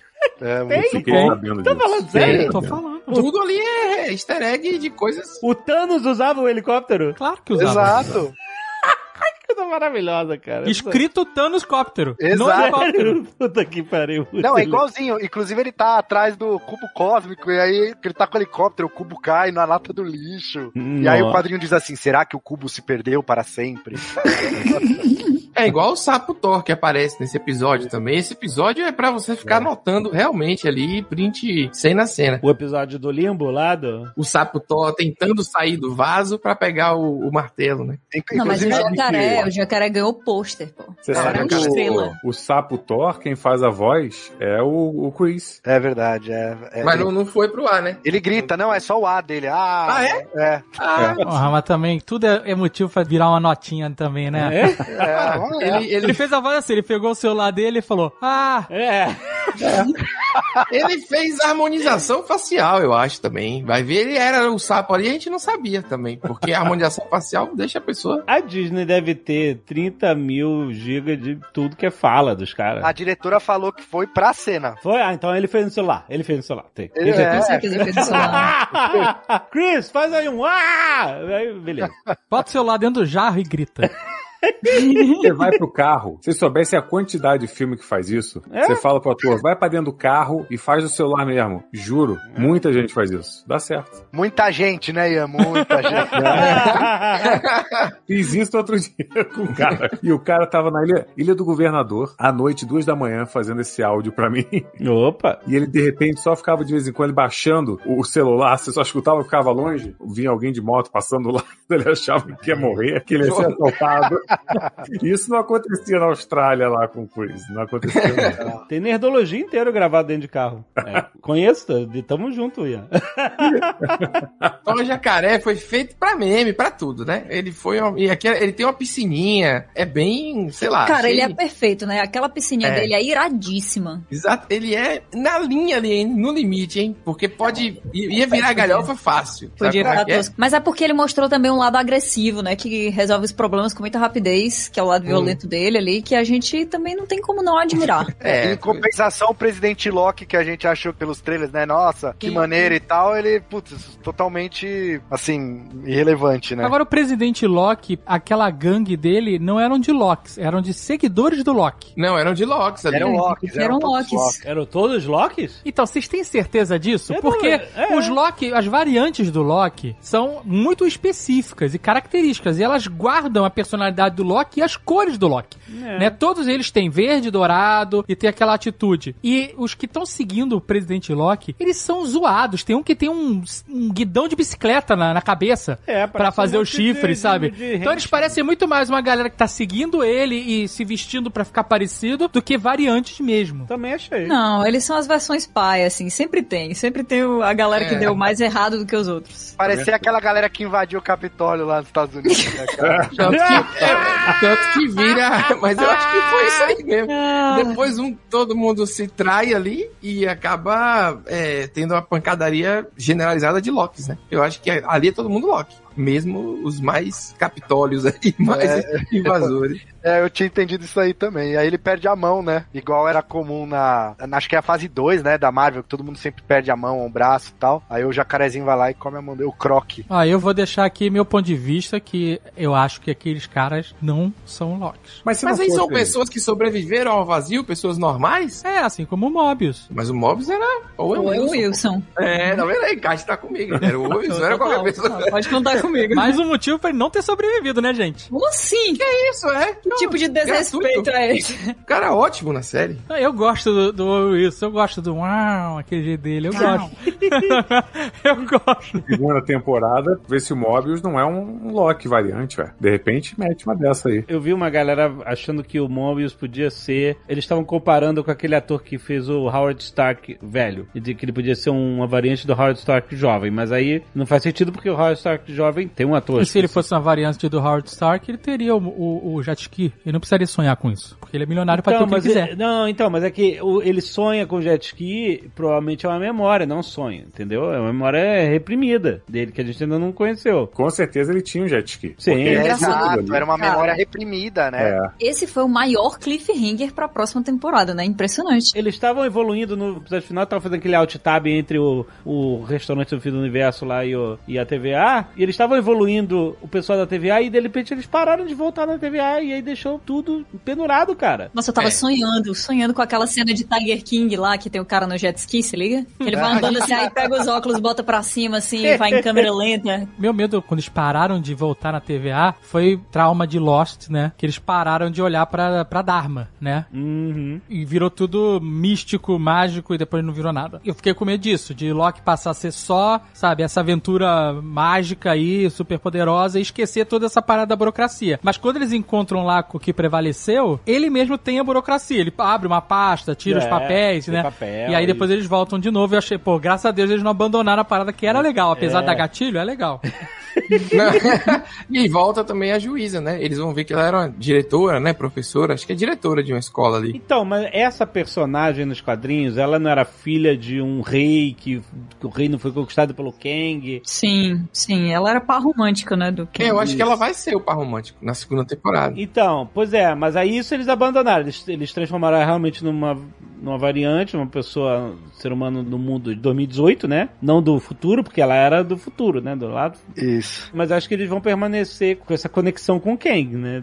Tem- tudo a ver. É, o relacionamento acho que vai rolar. acho. Tanto que ela fala pro Mobius, né? Que o Mobius pergunta onde você tá indo. Ela fala, tô indo encontrar o livre-arbítrio. E ela diz que o único que tem que ter o livre-arbítrio é o cara que comanda, né? Ela tá totalmente dentro, né, do sistema, assim. Ela, ela é realmente acredita naquilo que ela tava fazendo. Porque ela, ela já sabia que a parada não, não, não cheirava bem, né? Porque se ela tem os lápis ali da escola dela, É verdade, ela tinha os lápis. é alguma ciência do que tava rolando, ela tinha. Não sei se tudo, né? Às vezes ela não era totalmente consciente do que tava rolando. É que ela sabia. Ela descia naquela sala com aqueles três animatrônicos da década de 70, ela sabia.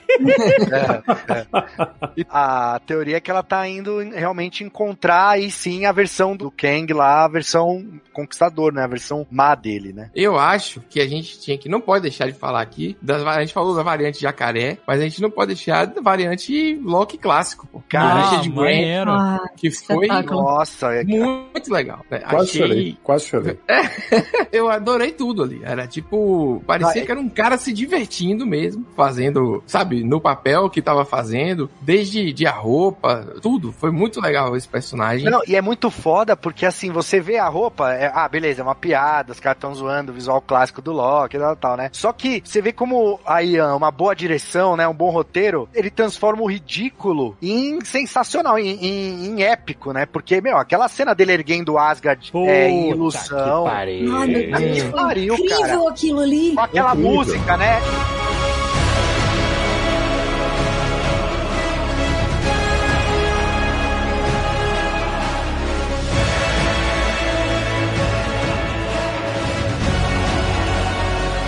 Foi de aplaudir. Essa foi de aplaudir. Tinha a música, inclusive, me lembrava, aquela trilha, me lembrava a cavalgada das Valquírias, né? De que filme que é? Me ajudem aí, gente. É... Ah, as músicas elas não nascem pros filmes, das É. vezes. Não, eu Agora- sei, mas eu sei, né? Qual filme? Ah, a Cavalgada das Valkyrias é mais conhecida no Apocalipse Now. Eu No Apocalipse Sinal, isso, Apocalipse Sinal. Era, era esse. Isso, mas é de Fagner. É, Fagner. Richard Fagner. Ricardo Fagner. Ele fez essa e borbulhas de amor, né? Então. Desculpa, Fagner. Mas então, aí, pô, essa parte aí tem uma trilha, pelo menos me lembrou, não sei se tem a ver, posso estar viajando. E, cara, incrível, incrível é, a atuação do cara, ele rindo ali perante a morte, muito, muito... Gritando, né? Propósito glorioso. Exato, É, exato. Arrepios, arrepios, arrepios. E o poder que ele tinha, né? Que até o próprio Loki, o Loki dos Locks nem sabe esse poder que ele tem também, né? É. Ele olha e diz assim, olha como a gente é poderoso e eu nem sabia. E Isso. ele é o Loki mais velho, o Loki que aprendeu sozinho, né? Tem outra coisa sobre o, o Loki original, né? O Loki clássico, que quando o Loki e a Sylvie estão ali interagindo com os outros Locks, rola todo aquele negócio da traição, todo mundo se junta e tudo mais. Os que parecem mais amigos deles, o que- os que parecem mais sensatos, são, antes de tudo, o jacaré, né? Não é apresentado nenhum defeito pra ele, impressionante. E também o, o Kid Loki e o Loki clássico. E aí fica aquela coisa de que existiu na vida do Loki uma, uma constante batalha dele por atenção e essa coisa, às vezes, de um reforço positivo aqui e ali, porque davam realmente a atenção das coisas que ele fazia que não eram tão legais, mas ele conseguia ficar ali no, no centro da coisa toda. E aí, quando eu vi aqueles dois personagens que foram justo que, os que seguiram eles e os que mostraram mais compreensão em relação a tudo, sabe? Eles sentem que ali é a casa deles, eles interagem bem entre si, eu não vejo eles se traindo, eles compreendem o que é que os outros Loki estão buscando e eles se propõem a ajudar. E pra mim é porque tanto a criança não passou por experiências o suficiente pra se tornar esse grande traidor viciado nisso que é o próprio Loki adulto, e o, o Uhum. Loki clássico passou por isso por muito tempo, amadureceu, entendeu que aquilo ali não ia levar ele a nada, se isolou, compreendeu o que, que as pessoas significavam pra ele, e aí ele meio que evoluiu, sabe? É como se um não tivesse chegado até aquele ponto ruim e o outro tivesse passado daquele ponto ruim. Todos Mas os a- outros que eram de meia idade ou adultos fizeram merda ali, né? O Loki criança, ele não teve problema porque ele resolveu o problema. Ele É, matou ele o matou Thor. o Thor. né? Ele não teve nem tempo de ter problema, ele já... Ah, mas, mas aí, pô, ele ia ter outro problema. Eu me decepcionei um pouco com o Kid Loki lá, com o Loki criança, por causa disso. Porque ele falou assim: ah, o que, que você fez? Qu- Qual foi o seu evento Nexus? Ele, ah, eu matei o Thor. Aí todo mundo, uh. Porra, na hora que desse o Loki presidente, o moleque que matou o Thor tinha que ter passado a navalha geral. É, pois é. Ah, mas a gente não sabe como ele matou o Thor. Ele pode ter empurrado do berço, sei lá. Não, Ah, não eu não gostei daquele Kid Loki, não. E a voz falhando no meio. Uh, tem o Thor, o negócio tá, Adolescência, tá em fase de crescimento que- ainda. É, compreensão. Mas tá difícil. Eu gostei. Tem um, um negócio do Richard Grant lá do Loki clássico que eu acho que é muito legal, que ele ficou tão feliz assim com o papel nas redes sociais e tal. E ele fala assim, né? Meu pai me perguntou há quatro décadas, você vai querer ficar a vida inteira maquiado e vestindo meia calça? E aí ele tira uma foto, né? Eu com 64 anos tô ótimo.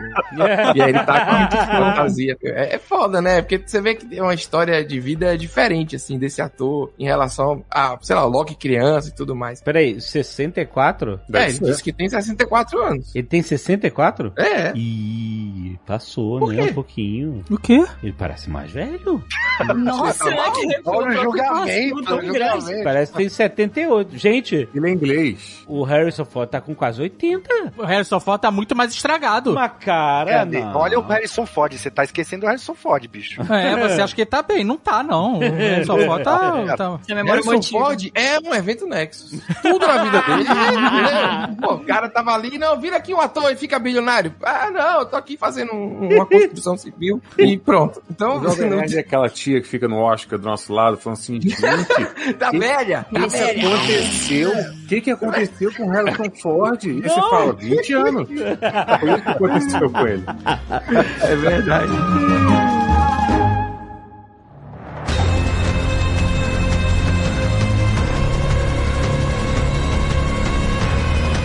Fiquei decepcionado com o último episódio. Não vou falar que eu não gostei do último episódio, mas eu esperava. Mas e vou te falar o que eu esperava. Eu esperava um desfecho. Cara, eu acho assim: vai ter uma segunda temporada, tá tudo bem, é que nem arco de quadrinho. Mas fecha o arco, deixa gancho, mas não pode ser só um gancho. Ficou super aberto. Terminou assim. Eu não. Ai! Quando terminou o episódio, que o, o Loki aparece na TVA e ele tá em outra TVA, Aham. né? A gente não sabe se ele tá em outra TVA ou se a TVA que ele tava mudou bem, a gente vai falar isso daqui a pouco.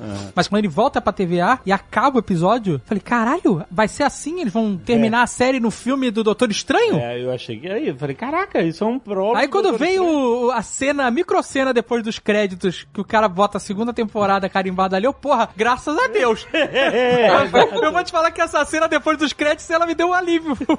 Cara, Mas, cara, por isso que eu mandei ali no grupo, falei, gente, sai da internet porque tá rolando spoiler. E esse é um spoiler que eu também não sabia que ia ter a segunda temporada. Ele muda a tua experiência, porque quando termina, realmente a sensação é essa. Você fala, caraca, não vai concluir mesmo? Vão largar a gente no, no- a deriva, porque WandaVision não foi uma minissérie, né? Não, não, não vai ter continuação. O Falcão Hum. Soldado Invernal também, mesma coisa. Então o Loki, eu tava esperando que ia ser também um evento, assim, uma minissérie evento e beleza, né? E aí quando vem lá, segunda temporada, você fala, pô, filhos da puta, caí direitinho aqui. é, mas será que essa segunda temporada vai vir antes? Eu, quando eu tava terminando de ver o episódio, eu falei assim: ok, isso tudo vai pra Doutor Estranho e Homem-Formiga. Esse é o prólogo. Mas não tinha como. Era muita coisa em aberto e eles não tinham, a não ser que eles enfiassem a cena do Owen Wilson em cima de um jet ski no filme do Doutor Estranho, não tem como fechar todas as, as coisas que ficaram soltas ali. É, não tem. Então, mas aí eu pergunto: Caraca, essa se segunda- tiver uma cena do Will Wilson de jet ski no filme Doutor Estranho, eu falo, uau, vai ser foda. vai ser foda demais.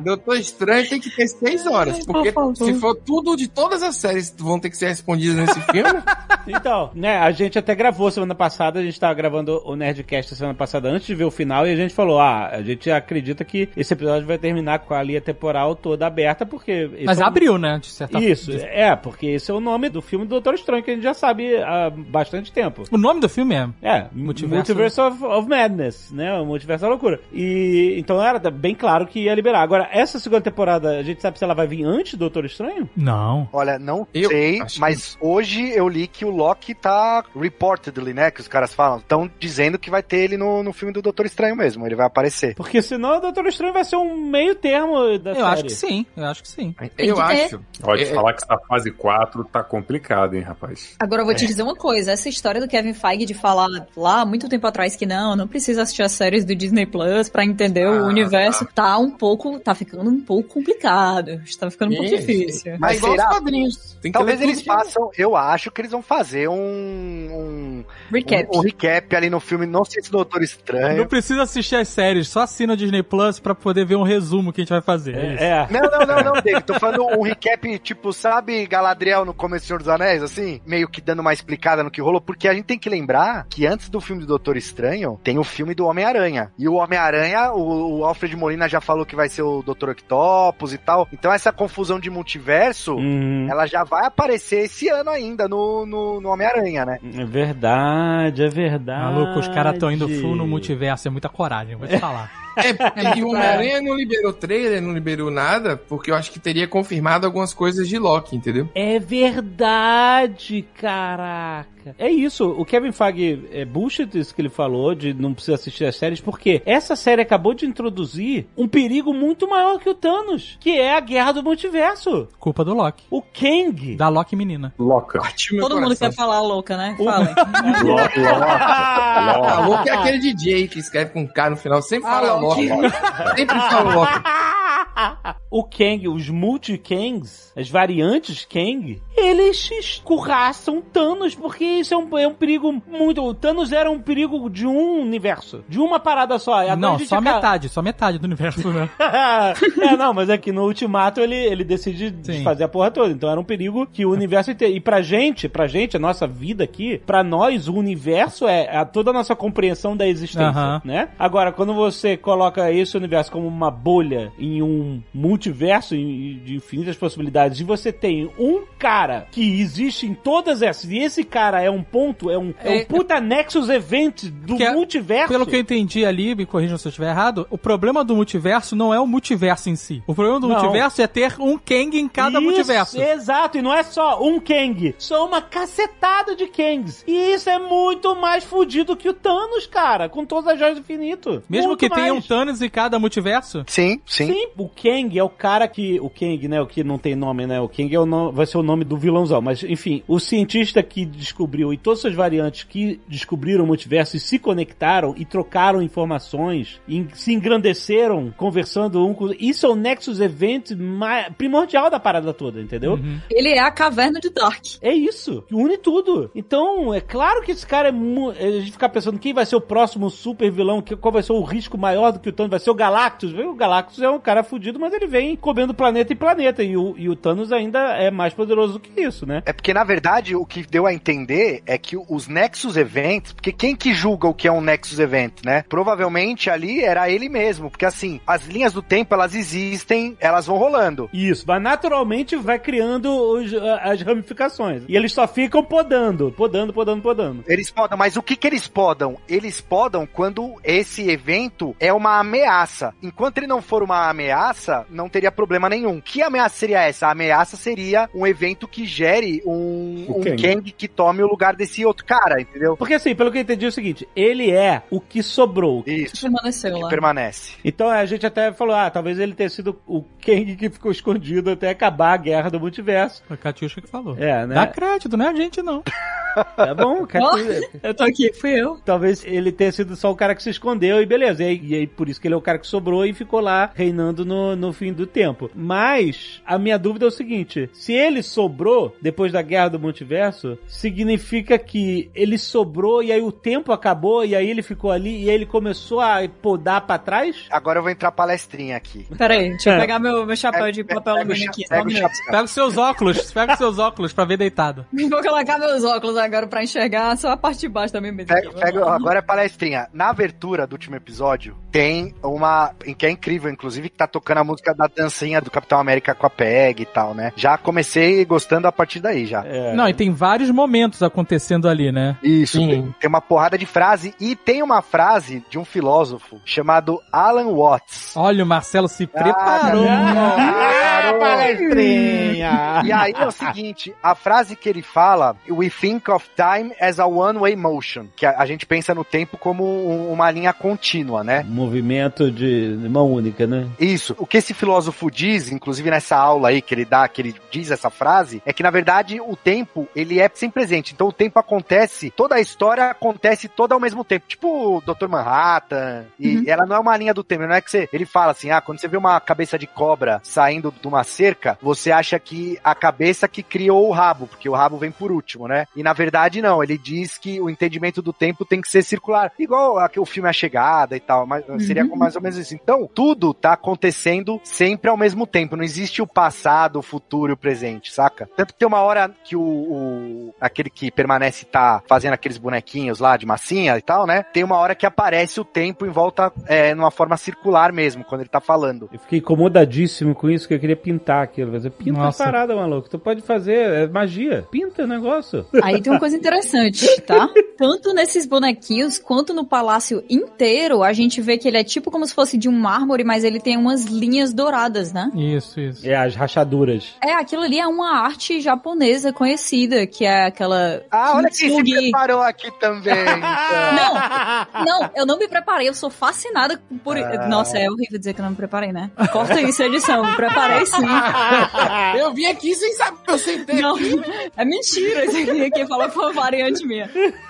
Então, tem essa arte japonesa de você pegar coisas, principalmente é, cerâmica, né, porcelana, que foi quebrada, e aí ao, ao invés de você fazer o que a gente faz aqui, o que a gente, que eu digo é, é nossos pais, né, de pegar o negócio, catar todos os pedacinhos que estão no chão, pegar uma super bonder muito louca lá, e aí colar perfeitamente como se ele nunca tivesse quebrado, né? Aham. Caraca, eu tô vendo. Existe essa arte que aceita e celebra a imperfeição. Isso. Eles pegam essa coisa de ouro pra dizer assim, ó, isso aqui foi quebrado e isso é mais importante e mais fascinante porque ele carrega essa história de quando ele foi quebrado. Então eu vou- eu vou celebrar cada uma dessas rachaduras. Que legal, Kat! Nossa, mãe! Olha, o programa está todo budista hoje aqui. Alan Watts, que pegou tudo do... Não, mas é que Alan Watts, ele pegou tudo do budista. Eu tenho dois livros dele aqui, eu li. Pô, Pedro, você deixou passar vergonha aqui porque você não falou, então.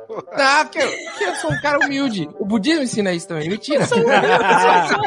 Não tinha como falar agora, eu falei, só fazer que eu li. Ó, o nome dessa arte de remendar coisas com ouro chama Kintsugi. Kintsugi, isso aí. Olha. A Catiuxa na ponta da língua. É. Ela é fã mesmo do barulho. né? Eu tentei fazer isso, eu falhei, gente, eu lembro até hoje. Significa emenda de ouro. Mas como é que você pode falhar em fazer um negócio que é falhado? Então, mas ele tem uma elegância ali que não mora nas minhas mãos. Tem- ele pode ser chamado também de Kintsukuroi, Olha aí. que significa reparo com ouro. É a mesma coisa, só outra palavra. É bonito, pô, quando você para pra pensar que uma coisa é quebrada, mas a história dela não é esquecida e o remendo fica claro ali, é legal, vai. Então, vai ver que porque será que esse castelo foi destruído na guerra do multiverso e aí ele remandou tudo pra manter a parada. Porque que- aquelas estátuas que tinham lá eram Kang, será? E, e será que a estátua destruída é ele? Ele não se remendou? Eu não sei, só sei que tava imundo, né? Tava sujo, faltou uma faxineira ali. Tem uma cidade quase toda construída nessa técnica aí, na série animada japonesa, pra não deixar de falar de anime. Japão Submerso, lançada no ano passado aí. Fica aí Ó. a informação que eu trago aí, novidade também. Pra... Aliás, poeira, que eles pegam a poeira, né? a poeira é um signo de passagem de tempo. Mas como é que tem poeira no, no espaço galáctico? Porque tem material de construção ali, cara. Um, é um castelo. Tem Mas coisa pera, mas você quebrada. tá no espaço do, do vazio. Você tá literalmente no vazio. Então, mas você tá no vazio que o tempo tá passando, porque tem poeira. Poe- Se a poeira tá assentada, significa que a tem poeira... poeira no espaço? Tem poeira na espa- estação espacial? Claro que tem poeira no espaço. Somos todos poeira cósmica Ah. dele. Poeira cósmica. Verdade. Mas aquele bicho não come tudo que Mas é... aquela poeira era da construção do castelo do fim do tempo lá, cara. Mas É o castelo não foi construído, foi remendado. Então, mas essa poeira levantou essa poeira de alguma batalha, da parada que aconteceu lá, e ela sentou ali. Agora, isso, como eu te falei, isso sugere passagem de tempo. Mas, não, normalmente o tempo poeira passa ali. não sugere passagem de tempo, ele sugere abandono. Sim, com o tempo. Só Você seria precisa- mais abandonado se Olha só. as estátuas tivessem coberta que com lençol. O que que, o que, que caracteriza o abandono? Poeira. Se não o tempo. Não, o abandono é o descaso. Passagem Não, de tempo não, é... presta atenção. Quando você sai da sua casa e a sua cachorra fica lá, você abandonou essa cachorra? Não, se eu Não. deixei comida e água, não. Então, o abandono só se configura depois do tempo, entendeu? Não, mas eu posso ficar um tempo fora e o tempo passou, mas o cachorro não tá abandonado, só não voltei. Sim, mas então, mas se você for prolongando, prolongando, ele vai virar o abandono. Quanto tempo Quando caracteriza acaba, abandono? quando acaba por exemplo, acabou a água, acabou a comida, você não voltou, abandono. Mas se você, tem, você tem uma casa de veraneio e não pode ir pra lá por causa da pandemia, você abandonou a casa? Não, nesse caso não, porque ela ainda é uma posse sua, etc e tal. Mas Então é o tempo só. a passagem do tempo que deixa a poeira assentar, é, o abandono só existe com a passagem do tempo, é isso? Não, mas se você deixar um caminhão de ração na tua casa e o cachorro Meu lá há Deus. três anos, esse Não abandonou acredito que a ele, gente vai entrar nisso, cara. ele tá comendo ainda, Não, tem ração. Se você ficar desde 2020 sem cortar o cabelo, você abandonou o cabelo. Aquela galera que tem as unhas, maiores unhas do mundo, eles abandonaram as unhas? Quem tem só a unha grande do dedo midinho abandonou a unha?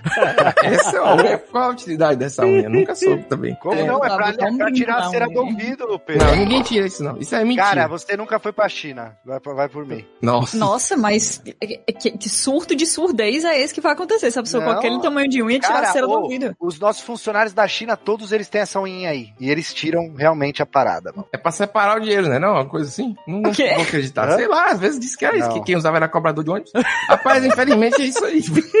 Isso é abandono da pauta. Outra observação, que é uma bobagem, né? Mas que também não tá lá por acaso, o que permanece tá o tempo inteiro comendo uma maçã. Que em todos os lugares que aparece é o fruto do conhecimento, né? Isso. Mas o Doutor Estranho não tinha um negócio com a maçã também? Ah, ele, ele quando ele pega a joia do tempo lá, ele fica brincando com a maçã, né? Pra maçã ficar podre e voltar ao normal de novo e tal, né? Fruto é, do conhecimento? É o fruto do conhecia esse. conhecimento. É, pra não, mim é, era do, do Adão e Eva, proibido e tal. É. Então, mas o proibido é o conhecimento. Ah, é verdade. Eu só lembrei da parte sexual do negócio. É, pois é, tá Não, é, ver, né? é, Eu o tô TikTok é o algoritmo do TikTok. É fazendo. Mas era uma maçã verde, será que tem a ver? É. Não, mas faz sentido esse negócio, é um simbolismo ali de propósito ali. É, e ele, e ele demonstra que ele sabe tudo mesmo. Então talvez seja mais uma pista de que lá na frente, quando ele diz que já não sabe o que, que tá acontecendo, ele ainda tá com a maçãzinha ali, né? É, que um, do- Tiroso. um dos truques que o, igual o Ian falou, um dos truques do diretor é assim, ó, além de todos os trejeitos que você vai fazer, você vai falar com a boca cheia, você vai ficar mastigando, né? Era mais um Exato. elemento aí pra ele fazer o overacting ali. E Exato. ainda é o segredo da vida dele, né? Tá com saúde, porque,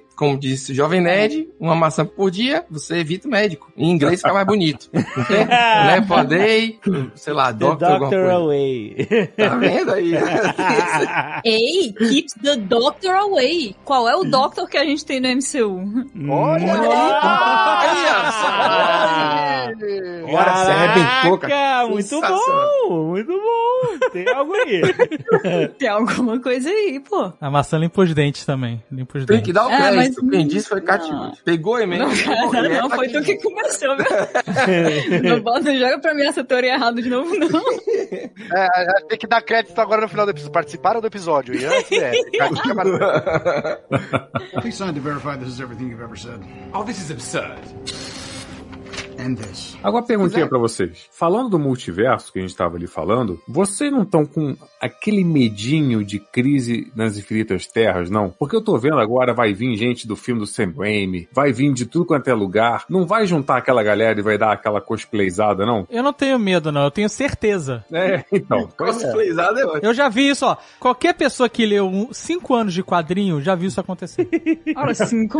Você vai cair naquele ciclo de cinco anos onde vai a confusão vai ser tamanha que eles vão ter que resetar. E aí vai voltar, no final das contas, ele fala, quando ela mata ele, quando a Sylvie mata o, o Ken, Kang, sei lá como é que chama nele, ele fala, a gente se vê daqui a pouco. Sim. Isso. É bem foda isso, inclusive, né? Ele dá uma piscadinha ainda. Ele dá duas opções, né? Ele fala assim: ou vocês me matam e vai tudo pro caralho, guerra no multiverso, Aham. e eu vou voltar, porque eu sou a única solução pra isso. Ah, porque vai virar um ciclo de novo? É, porque, Porque a única acabar- solução acabar- acabar com essa guerra é ele sobreviver, porque ele é o único que consegue conciliar. Ele ou uma variante dele, na verdade, né? Que o que eu entendi foi que o que veio ali no final é alguém mais cruel que falou: Meu, não tem essa de timekeeper, sou eu mesmo aqui que mando nessa porra, entendeu? É, mais cruel ou um pouco mais corajoso, né? Porque É, também, também.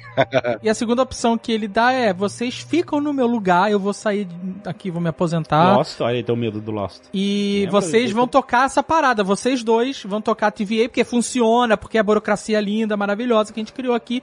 e é isso. Mas da TVA, pós, né, filme, vamos dizer assim, quando ele sai da prisão correndo e encontra o Mobius, que já não é mais o Mobius que a gente conhece, já aceitou que tem ramificações. Que ele fala, pô, 63 ramificações só daqui, pelo que eu É. entendi, é uma TVA que não tenta controlar os tempos ali. Sabe como é que é? Tem outro uso, não é pra controlar o tempo, tanto que tem a estátua do Kang. O tempo não, as variáveis em geral, assim, de linhas do tempo. Isso, eles não estão podando ali. É uma guerra. Isso, eles não estão podendo mais. É, aceitou, de certa forma, um certo li- livre-arbítrio. É, é, Tanto que eles falam assim, tem uma galera correndo, né? Tá tendo uma crise ali, né? E aí os, passam uns, uns agentes lá e, e os caçadores falam, ah, vamos pra sala de armas, não sei o que lá. Aham. Porque antes a arma era só aquele cacetete que ninguém sabe usar. Ninguém sabe usar aquilo.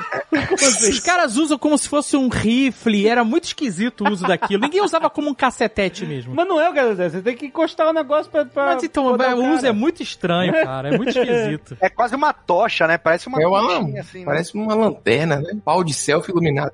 Pode ser. Inclusive, eu tenho outra reclamação aqui sobre a TVA. Ah. Porque no universo que a gente conhece, a linha temporal que a gente conhece da Marvel, você tem humanos, certo? Asgardianos. Aí você tem os Skrull, né? E você tem pelo menos alienígenas azuis. Os Kree. Scree. né? O, o Yondu é Kree? Não, não, Yondu não. Então, ele é alienígena azul. É, tá. Tem o azul, tem rosa, né? O Yondu Tem- não é Cree? Não. Não. Mas que seja, você tem alienígenas azuis, você tem outras formas alienígenas. Certo. Não tem nenhum alienígena trabalhando na TVA. Só humano. Porque o Kang é humano e ele pegou a galera da Terra, é isso. É, Mas assim, ele só controla as variáveis humanas, ele não controla variáveis de outras. É, Porque sei. aparece um screw no começo pra dizer que tem outras Tem um variáveis. Screw, é. Mas, exato. teoricamente, se é variável, é variável de tudo que é raça. E porque qualquer mudança pode fazer com que um Kang apareça. Hum, é. mesmo, na repartição tinha que ter uma, vari- uma diversidade ali, né? Botar uma galera azul, verde, com anteninha. Faltou uma diversidade alienígena. Faltou. Faltou. É não. Faltou bastante. Verdade. Mas é porque Não, o humano ver- tá. O humano é muito suscetível a isso Não, aí, né? ou vai A ver- não fazer perguntas quando você tá dentro de um sistema extremamente burocrático. Isso é bom pra TVA. O alfinetou a sociedade, o sistema. o sistema. aqui, meu amigo, crítica social foda. Não, mas é que como ele era humano e o Nexus Event, é, a variante que incomodava, eram só as variantes que poderiam criar outros Kangs e tal, aí, tipo, os caras que tá nascendo num planeta lá longe, não, esse cara não vai ter interferência, então não, eu não preciso trazer ele aqui. Então não precisava aparecer um screw no começo. É, não sei, é, pois é. Não, mas o Screw pode estar na Terra. Então, mas os Skrull estão na Terra, mas o, os, o Yondu sequestrou o Guardião da Galáxia. Então, uma variação de Yondu É, poderia fazer surgir um Kang, entendeu? No What If vai ter uma variação de Yondu que sequestra o T'Challa lá. Eu gosto que seus problemas seriam resolvidos super fácil. Botava um cavalo ali na parte do, do, do holograma, tava resolvido um problema. Botava umas três pessoas com anteninha, tava resolvido. Acabou. Vocês falaram um negócio de crítica social foda aí né, e tal. Aliás, aliás vocês não, Catiuxa. Agora pronto. cara, vocês não sentiram um frio na espinha com o cara falando assim: Eu sou o ditador do tempo e se vocês me tirarem, vai vir uma merda muito pior pra preencher esse vácuo. Não é uma parada que dá um frio na barriga de você. "Yeah!" Hoje em dia você. "Ah!" Sabe? Que tipo, caraca, cara, que coisa horrível. É, é muito desesperador, né? É desesperador. É desesperador, é desesperador, né, cara? Porque você fala, puta, é mesmo, tá uma merda aqui, esse sistema fascistão aqui da, da TVA e o caralho, que fica tirando criança da casa dos pais ali, porque tava brincando com, né, que era o caso da Sylvie, né? É, porque assim, o sistema é- não é simplesmente, ó, eu vou te apagar porque você variou aí, você criou um evento Nexus. Não, não. Eu vou te jogar num vazio Isso é muito legal. e Muito você legal. vai ser comido por uma nuvem. Por um, é isso, por um monstro do tempo. Cara, eu achei muito maneiro. Muitas vezes assim, eu não consigo só matar você porque você. Eu vou estar dando continuidade a essa timeline. Então eu tenho que te jogar pro fim do ralo. Olha que. que... Não só ele, como os elementos que estavam ali. É, cara, muito maneiro. Eu achei muito maneiro isso. É, porque ele poderia matar os caras simplesmente, né? Porque pelo que dá a entender aqui, dá pra você matar a pessoa. Então, mas se você matar, você tá continuando a timeline daquele cara. Hum, Você vai e remove ele do tempo, cara. É muito maneiro isso. é legal mesmo. Mas se você pensar, os vilões da Marvel acabam que são sempre isso, né? É Dos males o menor. É sempre essa questão filosófica um pouquinho. O, Thanos era a mesma coisa disso. Isso, é. Era você pensar, isso aqui que ele tá fazendo não quase que vale a pena, galera. Eles vão bem em frente desse lugar aí. É, foi uma escolha muito difícil, né, Ian?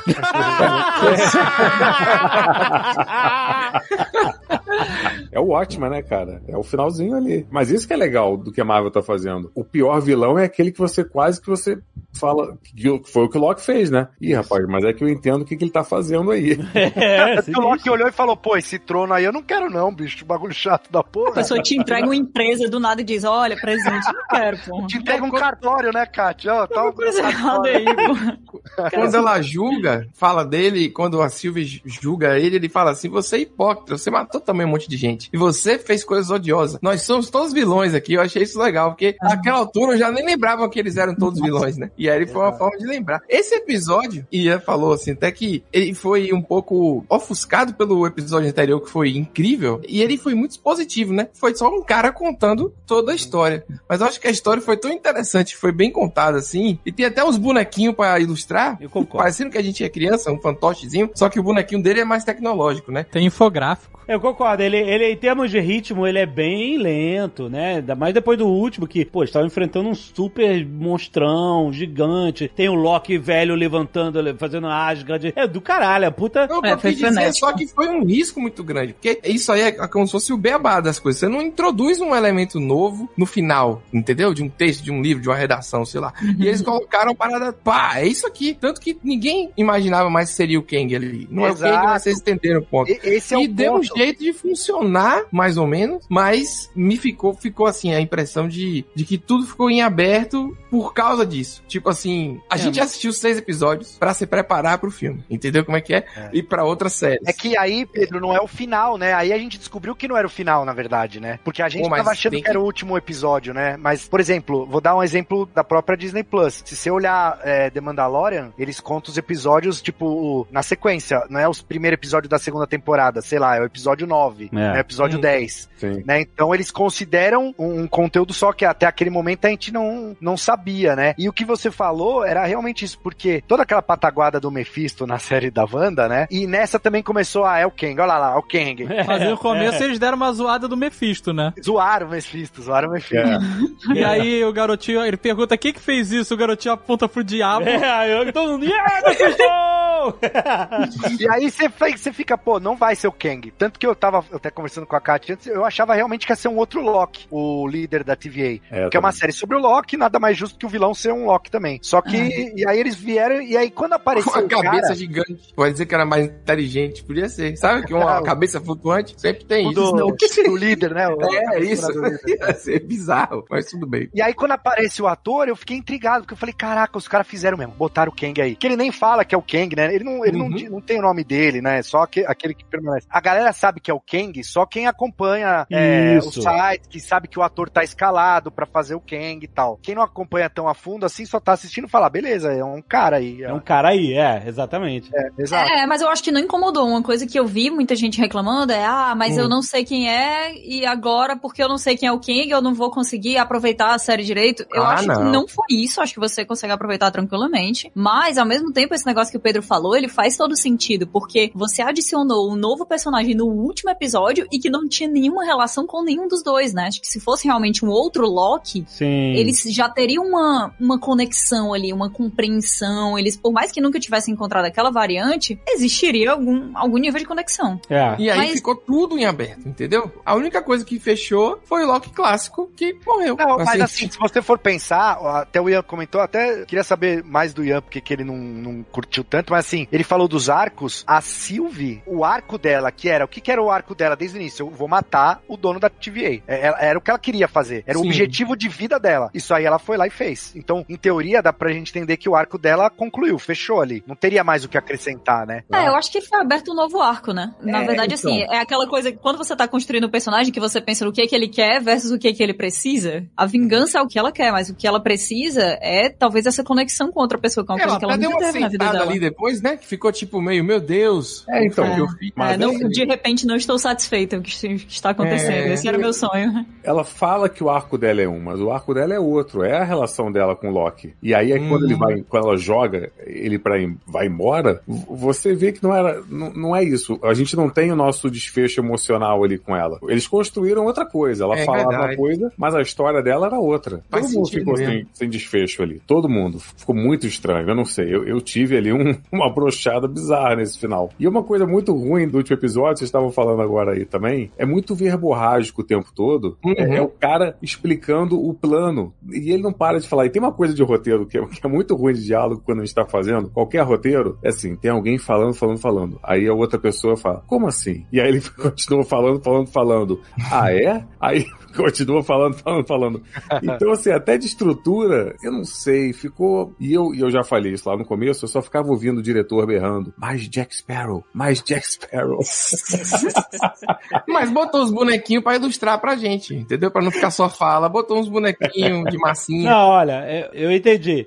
Estruturalmente, é realmente para tudo pra fazer um puta exposition. Ah, Ninguém que tava vendo a série tinha a mínima chance de adivinhar tudo aquilo antes, por nenhum motivo. Até a, a suspeita que foi levantada, que era o grande mistério da série, tipo assim, olha, vocês não foram criados pelos Time Lords, vocês são todos variantes que estão escravizados aqui. Até essa linha de raciocínio foi esquecida. E é, mas Não- o que que define a variante que vai trabalhar e a variante que vai ser então, apagada, não, não, né? não, então, é isso que eu tô querendo dizer. Essa exp- exposition aí do Kang no final não conta por que ele fez isso com. Conta? Não conta, Não, né? não, por não. que, que ele escolheu pessoa, por que ele não criou seres, então pegou, pegou variantes e tal, não sei o quê. Não conta isso que era um mistério que tava puxando a gente, segurando a gente na curiosidade. Olha o negócio então, da arma aí voltando. então, é, então, o que eu tô querendo dizer, o Ian tá certo nesse sentido, e a Kátia também, então você e o Pedro falaram assim, ah, Agora o Jovem Tá preocupado em dar É, crédito. eu quero dar crédito mim.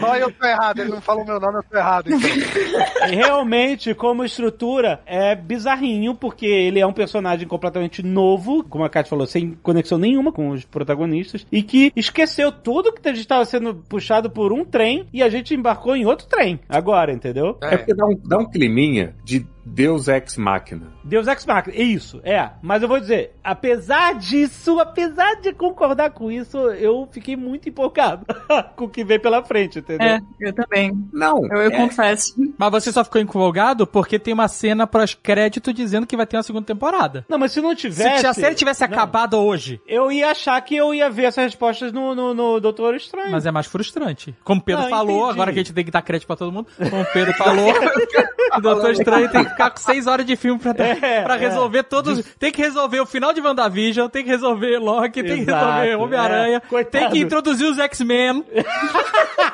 De X-Men, eu tenho uma teoria. Não, não é nem uma teoria assim, mas imagina assim, por que, que os X-Men não existem na nossa timeline? Porque, de repente, ou os X-Men, ou o quarteto, ou os dois, na verdade, mas pode ser que até que seja mais o quarteto, porque eles devem aparecer antes, né? O quarteto é o que vai ter papel fundamental na derrocada de todos os Kang, né? De todas as variantes desse cara aí. Com certeza. Pra poder pular pro próximo. Então, toda vez que tem um, um- Ah, vai surgir aqui o quarteto derivado disso aqui. Ah, não, então poda. Ah, vai surgir o X-Men. Ó, nasceu o Ensabanur lá no Egito. Poda o moleque. Ah, eles estavam podando os mutantes e o Quarteto Ó, Fantástico. isso é Olha bom, aí. hein? Olha isso é aí. bom. Já podia ter aparecido na série, inclusive. Pode ser isso. Já podia ter aparecido no easter egg deles indo lá no Egito podar. o- Não, ele, eu tava vendo que a Azagal queria ver o easter egg do careca de, no, na Não, cadeira de não. rodas aparecer. Não, mas o que o Marcelo falou aí, porque o mutante, o primeiro mutante é o Ensabanu. Aham. Você poda o Ensabanu, você poda a linhagem Você dos poda mutantes. todo mundo. Legal, legal. caraca. Ou Mas você olha só, Muito peraí boa, que tá, tá criando um- uma coisa estranha aí, porque se você olhar todas as linhas, elas têm os seus originais. Você poda as variantes, mas você não poda as histórias. Não, mas você pode podar. Porque na verdade, assim, existe a linha sagrada, né? Sacred Timeline lá. Existem todas as outras. Elas estão rolando. É, só que a gente não tem conexão com elas. Pelo que eu entendi, você tem que proteger só a linha principal e qualquer variação dessa linha principal, ou a maioria delas, tem que ser podada. Não, o que tem que ser podado são os pontos de conexão entre esses universos separados. Não. Porque que existe um outro multiverso onde existem essas outras coisas, eu acho que é É, porque tem a, a, a Sylvie, ela não pode ter nascido na, na Sacred Timeline, ela nasceu em outra. É Só isso, que- aí não podem se conectar. Isso, mas nasce- existem. o Brent vai, pode conectar, que vai gerar o outro Kang, e esse Kang vai conectar. a- então, assim, tem a Sacred que ela é intocável, ela não pode ser tocada. E tem as outras que estão rolando. Ele só vai lá interferir quando essa timeline cria algum Nexus Event que é o que vai incomodar, que é o que vai perturbar a paz e a ordem dele, né? É que eles representavam com aquela linha vermelha que tinha. Que se ela ultrapassa, se não ultrapassasse a linha vermelha, eles whatever. Se... Mas ela sempre ramificava de uma mesma linha. Não, não, sim, sim. É, tá estranho isso, gente. Porque, por exemplo, o jacaré Loki. Não faz sentido. Teria que ter uma, toda uma realidade de jacarés. É exato, o jacaré Thor. Mas não é isso, isso. mas é isso, uma Então, outra linha. mas não Outra é Mas linha. Jacaré Thor foi comido Mas eu pela, entendi, pela é que ficou mal feito mesmo. Porque se Ficou. você tem uma linha vermelha e tá mostrando ali que tá ramificando a partir da primeira, da sagrada, e não tá mostrando que existem outras, e aí que não pode. Que as outras é que não pode haver é, ramificação de nenhuma outra. Existe a linha é, sagrada, a linha temporal sagrada, que a gente vive. Qualquer ramificação desta linha tem que ser impedida. Foi isso que eu entendi. É, mas é isso. Mas não, ele não mostra, até tipo assim, a gente vê a linha sagrada no monitor lá da TVA a, a série inteira. E aí no final a gente vê é, uma representação física dela lá em volta, fazendo um círculo em volta do castelo. Certo. A gente não vê outras linhas. vê? Não. Tanto que quando o negócio começa a dar ruim, começa a ramificar. Isso. Então, essa série não mostrou em momento nenhum que existem outras timelines que não Exato, estão foi o que eu conectadas. entendi. Ela mostrou que existem esses outros universos, inclusive na, na aula ilustrada que a gente teve com o, o que persiste, É, na continua. abertura lá. também. Na abertura também. Mas o reloginho laranja lá tinha explicado no começo que existia o multiverso, só que deu ruim, teve a guerra do multiverso. Mas tu vai acreditar no reloginho, pô. O reloginho tava falando um monte de coisa que não É, era o verdade. reloginho, e- o reloginho é capanga do Kang. É, é Reloginho jagunço. aí. O reloginho é jagunço. O próprio Kang fala no final que tem os multiversos e que teve a luta e que existe agora só esse. É porque foi o seguinte, lá atrás, gente, tinham várias linhas, e aí, quando teve a guerra, esse Kang último, ele falou, tem que acabar com tudo, tem que ter uma linha só. Ele matou as outras linhas. É, isso que eu entendi. É, então, não é que só tinha antes uma. Mas então existem várias realidades na mesma linha. Não, eram várias linhas. Quando ele viu que teve a guerra toda, ele falou: vamos acabar com todas, fica só a minha, e a minha não pode mais ramificar para não gerar de novo esse tipo de problema. É isso que eu entendi. É, o que, que eu entendi é que ele tinha tirado a possibilidade de haver pontos de conexão entre esses outros universos onde inevitavelmente existem os outros Kangs. Eu, eu, eu entendi isso também. Liga pro Caio Gomes aí, porque tá difícil o negócio aqui. Se a gente for falar de é, multiverso como um todo, qualquer decisão que nós individualmente tomemos nas nossas vidas no dia a dia criam outras linhas. Isso, aí eles vão lá e ficam podando. É isso. Porque, é, porque por- como eles falam que ele tá. E tem uma questão que é o negócio do livre-arbítrio. Porque o que faz ter ramificações são as nossas escolhas, né? Eu escolho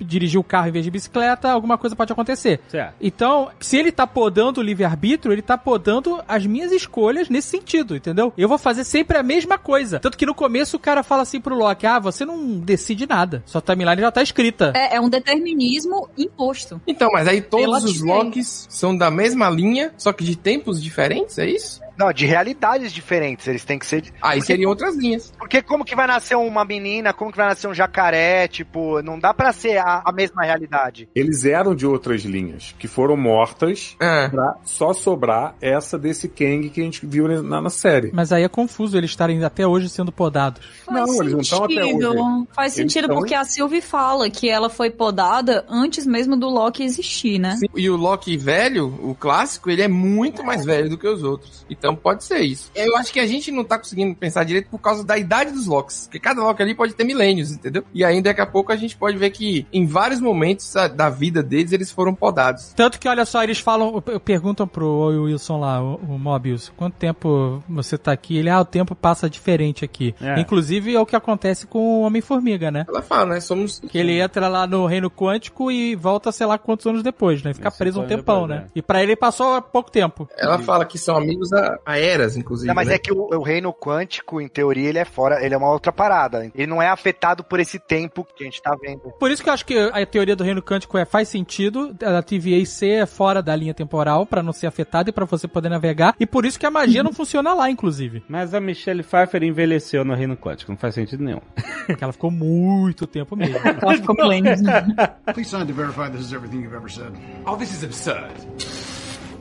And this. Eu entendi que é o seguinte: é uma só, é a sagrada, e que ela permite que apareça, por exemplo, o Loki jacaré, a Loki Silver. A Sylvie. Sylvie é ótimo. A Sylvie, certo? e aí ela, ela existe até que ela chegaria naquela linha vermelha ali, onde ela fez algo que afetaria de fato uma ramificação, como diz Dave, a ramificação com ereção, entendeu? Ela normal, ela vai, entendeu? Então, quando ela fez algo, por isso que ela existiu durante seis anos. E aí eles acharam que tinham que podar, porque ali ela fez algum evento que iria piorar muito a realidade. Ela existiu em qual timeline? Na, na Sagrada? Coexistiu na Então- mesma timeline do outro, do Loki que a gente conhece. Então Todo é isso, mundo. são várias realidades na mesma timeline. São vários. É uma realidade só. É uma realidade per- só? Como é que tinha o Loki e ela? E o Loki jacaré? Mundo existe, coexiste naquela parada ali, só que desde que você não faça nada. Não, mas aí só a existência dela tá mudando a parada. Porque na timeline que a gente conhece só tem o Loki que foi é, é achado lá no, no reino do gigante de gelo, que o Odin pegou, criou, etc e tal. E não a tem. gente tá considerando que o nosso Loki é o Loki original. Que pode Não, ser o Loki é- de é fralda. Sacred Timeline, é a mas se- nossa. talvez o Loki de fralda seja o verdadeiro. É, não, mas o que eu vi aqui era que a Sagrada tem esses locks todos, etc, beleza? E que aí eles são podados quando fazem alguma coisa. Então, parece que é isso. Mas é alguma e aí coisa- agora não se poda mais. Ele tem que fazer alguma coisa que ameace a, a- a linha, né? Porque, por exemplo, assim, pode existir um Spider-Ham lá, o, o Porco-Aranha, ele pode existir. Vamos supor que exista um Spider-Ham lá, o, o Porco-Aranha. Se ele não faz nada na, na vida dele que vá causar um Nexus Event que vai influenciar ali a, a Sim. história do Kang, ele não é podado, ele continua lá, ele, ele vai... Isso. Não, mas, mas, gente. Mas então não a, a- tem a timeline sagrada tem várias. é, Não tem. Tem um multiverso Não dentro tem. de uma. tele- Não tem. Vários Locks, várias Asgards. Foi isso que eu peguei aqui. Eu, É, eu, acho que concordo, tem, mas cara. a informação é essa aí. Eu acho que tem vários universos, várias realidades, dimensões que seja, a gente pode falar assim, dentro da mesma timeline. Aí você tá. que Aí tem- existem vários universos dentro de cada timeline, né? Existe outra timeline com vários universos. Faz sentido isso. É, não sei, cara, não sei. É, piorou, Não então. faz, cara, não faz sentido. Tem mais de uma Asgard pra surgir, mais de um Loki, e aí só quando ela incomoda, ela é podada? Como assim? É, seria, acho que é isso. Mas foi isso que eu achei. Eu só É. trouxe aqui, eu só tô. Gente, eu, eu não mato. Só trabalho aqui, né? Calma. É, então, eu, tentei, mas realmente. Não, tanto que o velho Não Loki viveu a vida dele, o Classic Loki, ele viveu a vida inteira dele de boa, porque ele se escondeu, ele não, ele quis ser um recluso.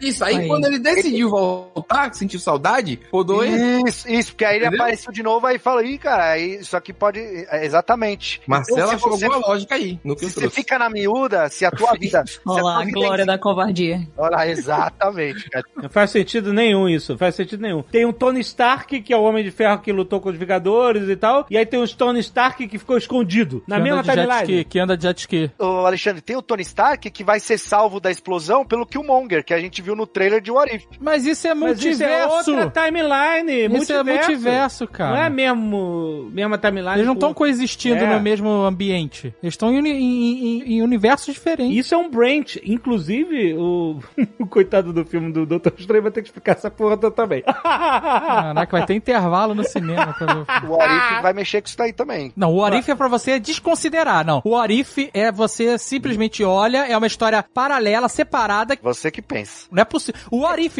o nome tá dizendo, e se? Aí no final ele fala assim, mas nada disso aconteceu. Não, mas é que o vigia fica vigiando as timelines. Então, né, o What If, multiverso. What If, o que significa What If em inglês? Cara, eu duvido que a Marvel vai fazer uma parada tipo, ah, só fizemos aqui o What If e tal. É pra vender boneco, Marcelo. Você sabe vai- disso mais do que a Vai gente. vender, vai vender, vai vender.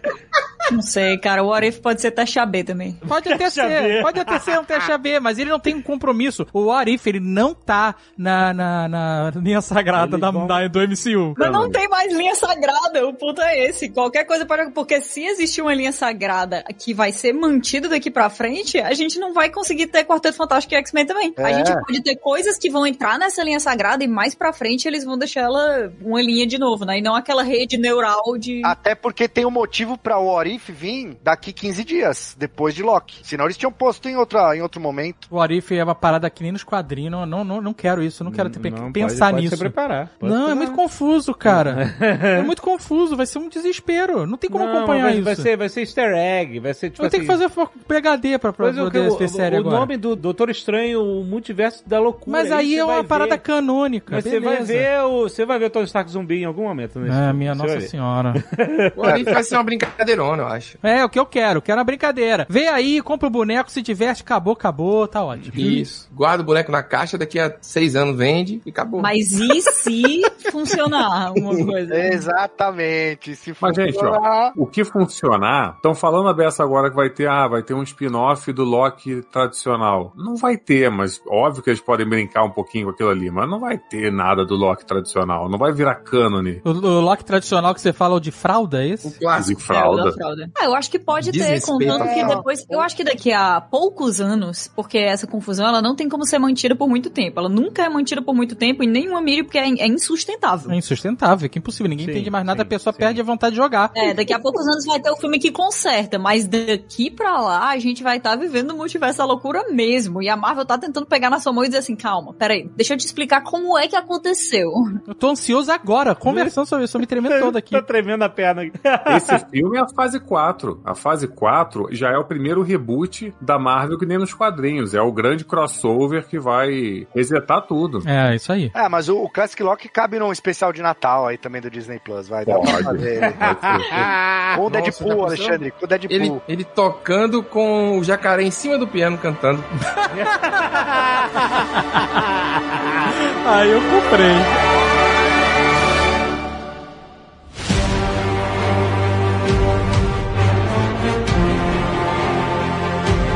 Sabe uma, uma outra parada que eu comecei a ficar empolgado também no último capítulo? Eu disse, nossa, que eu tava perseguindo esse mistério de por que, que os variantes estão trabalhando na TVA, né? Quando eles foram pra vida da juíza em 2018, eu falei, as variantes trabalhando na TVA são as pessoas que sumiram no Snap. Não, não. Não, porque eu achei que. Porque 2018 é antes do Snap. Então ela tinha uma vida antes do Snap, aí foi coisada, aí o cara pegou essa galera ausente e, e transformou todo mundo em, em escravo, sei lá, a variante, eu não sei. E aí pronto, mais uma vez não, não deu em nada e não, não explicou Mais uma vez não faz sentido porque se fo- o Snap foi universal. Então teria que ter alienígena pra cacete. Fala, Pedro, é só meter o alienígena ali na TV. É, bota três anteninhas ali e resolve. é, não, mas. Rapaz. É, mas não é nada disso, é, então. Ô, David, você tem que lembrar que o Loki é alienígena também. Então, eu sei, mas a, a predileção por humanoides. Bípedes. Pra baratear, inclusive, eu acho que é- esse último episódio, eu acho que tinha acabado o dinheiro naqueles efeitos do anterior. E eles falaram, pô, vamos fazer esse aqui numa sala, vocês três conversando, acho que vai dar tudo certo. Aí foi isso, não, né? mas eles gastaram muito dinheiro ali naquele Ah, castelo, tô pô. brincando, tô brincando. Tem bastante Então, efeito. Não, é tudo. Não é ouro mesmo, Catiuxa. Tudo que seja aí. do ouro. Cara, aquele castelo foi esquisito, viu? Me pareceu meio infantil, assim. Sabe uma parada que eu tava vendo aquilo e eu tava. Não, não fiquei É, incomodado. agora que vocês falando do castelo e a Catiuxa trouxe aí aquela tradição de, de remendar as coisas com ouro e tal, você vê que todo o castelo é remendado, né? É como se ele já tivesse sido destruído e reconstruído pelo menos uma vez. Tudo. Inclusive tem uma das estátuas tá caída, tem algumas estátuas quando eles entram no hall, tem uma que nem tá lá, né? Ela tá no chão, tá quebrada. Eu fiquei, me- aí eu fiquei perguntando agora, né? Será que essa estátua vai ser reconstruída, sabe? E sempre que quebra alguma coisa no castelo é alguma coisa que deu errado, algum ataque que ele sofreu, não sei. Mas é interessante também porque, ao mesmo tempo, as ilusões que ele faz lá, o, o- infográfico que ele faz pra explicar pra gente A historinha. a historinha, também tem esse negócio de veios de ouro, né? Também tem? Tem. É meio que uma representação de como ele valoriza o remendo, né? Porque o que É. ele tá fazendo e o que a TVA tá fazendo o tempo inteiro é isso. É a identidade é, visual é quebrando dele e também. colando, quebrando e colando o negócio. É a identidade visual do cara, pô. Mas é uma parada que eu senti nessa cena que, é óbvio, existe uma limitação da nossa percepção e da forma como você conta uma história no, no- no- né, no- na TV, no cinema, etc. No audiovisual. Que é, isso num livro poderia ser tratado de outra forma. Como eles estão fora do tempo, olha aí, um hard sci-fi mesmo, descreveria essa cena instantaneamente. Todo esse diálogo, tudo, tudo isso aconteceu instantaneamente. Só que a gente tem que ver, porque se eles estão entrando lá, se eles estão andando, se eles estão subindo elevador, se eles estão sentando e conversando e tal, você está fora do tempo, mas o tempo está passando. Você está no tempo, né? Entendeu? Então você não tem como representar isso numa obra audiovisual, um diálogo que aconteceu instantaneamente. Aliás, isso foi um dos problemas que o Zack Snyder enfrentou no Watchmen para conseguir retratar o que, que é a percepção de tempo do Dr. Manhattan, que eu achei até falho em comparação à, à HQ, né? Não, e a série da HBO é muito melhor também. A série, a série conseguiu até mais e tal. É, mas o, mas o que eu quero dizer é que tem uma hora que ele joga uma bolinha na mesa e fala assim: ih, a gente passou pelo limite. Aham. É. Agora eu não sei mais o que acontece. Mas o que, que ele esperasse se fosse acontecer com a bolinha? Que ela fosse subir? Eu não sei. Ele talvez ele ela rolou pra um lado que ele não, não tinha como prever, entendeu? É como se fosse, ah, eu sempre que eu. Sempre É porque eu ele fica parado, ele fica parado assim assim. E ele, ah, saquei. Temos um problema sério de paradoxo aí temporal. Porque se ele fala pra ela, de- depois que ele morre, a gente se vê daqui a pouco, ele entende que ele tá num ciclo. E É, a- então, exato. E esse cara que morreu, ele já vivenciou todo o caminho pra ele chegar ali. Então essa Ele história fala que em reencarnação, hein? É, exato, ainda tem isso. de qualquer maneira, é um ciclo. Ele tá revivendo aquilo tudo, e quando ele fala que ele não sabe mais o que acontece, bom, eu imagino que ele saiba, porque senão, se eles tivessem tomado uma outra decisão naquele momento, ele não teria voltado lá pro começo, como ele mesmo fala, a gente se vê daqui a pouco. Eu acho que ele é tipo um ser que vive e que consegue compreender essa outra dimensão, ao contrário da gente, né? Então, quando ele fala a gente se vê daqui a pouco, ele já compreende totalmente a, a realidade de que uma vez que algo acontece, uma variante sempre será criada. Se agora não tem mais ninguém pra podar as variantes e eu que consegui controlar o negócio aqui já não vou estar mais aqui, então, tipo, daqui a segundos ou não segundos, porque não, não, não funciona mais em termos de segundos, né? Do tempo linear que a gente conhece, eu vou voltar aqui de outro jeito, mas sou eu, né? É isso que a Kat falou. Eu entendi que não é que era ele, essa, essa versão boazinha. Era ele, fisicamente ele, mas poderia ser qualquer um dos outros que, que iriam vencer a guerra nessa nova. Mas, mas aí ele fala de poder, né? reencarnação, baby. Ele fala que é ele mesmo. Eu acho que é ele mesmo que vai aparecer Eu- em algum momento. Eu entendo que ele. fala, Não, eu entendo ele como ele mesmo. Eu acho que ele entende aquilo, que aquilo vai ser cíclico, porque ele diz: Eu já vi tudo, eu já sei como tudo acontece. E ele fala, que nem o Doutor Estranho, eu já vi todas as variações das milhares e milhões de possibilidades. E tudo só pode acontecer dessa maneira. Eu, pra mim, vejo isso muito claro que tudo vai acontecer de novo dessa mesma maneira. Então, mas por que, ele ia falar, ah, agora eu não sei mais o que acontece? Porque isso nem faz É, sentido, porque no Porque Watch eu o vou... Kevin Feige não soube fazer que nem no, no, Homem- no- no- no Homem de Ferro 3 e os caras falaram que ele agora t- podia tirar o coração dele no filme seguinte ele tava com o coração de novo.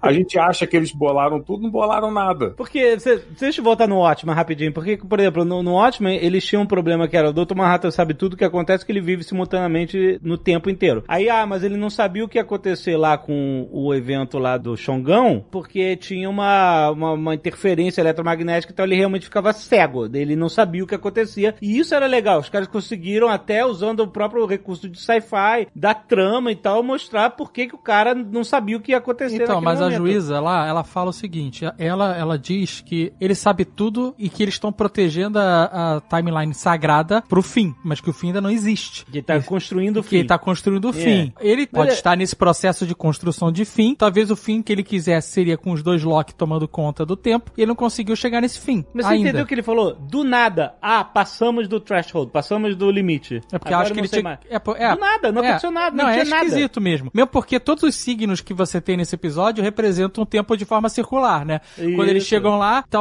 um anel de temporal em volta do castelo. Isso. Atrás dele tem uma janela com um círculo e vários círculos que convergem pro círculo central. Sim, a câmera fica girando, né? Isso, Também e como se ele- fosse um relógio E e, tal. tudo ele se comunica de uma maneira que o tempo é circular no final das contas, né? Isso, mas sabe que eu achei que foi esse momento aí? Foi quando o Loki decide que, não, pô, realmente não é uma boa a gente ficar no lugar desse cara. Por tudo que o Loki aprendeu e entendeu durante toda a jornada dele na série, naquele momento ali, pô, o Loki é o cara que sempre quis poder, sempre quis ter tudo. Agora eu tô. Eu não gosto desse Loki. Do quê? Não gosto, não gosto. Não, Do Loki variante? O Loki dos Locks? não gosto. Como assim? Ele passou Eu por um gosto do processo de Loki, eu redenção. gosto do Loki rei da mentira. Loki apaixonado, arrependido. Você gosta do Loki Ego, Loki Ego. Não, exato. Esse Loki apaixonado, É. Loki arrependido, Loki deixa que, que joga arma no chão, tá louco.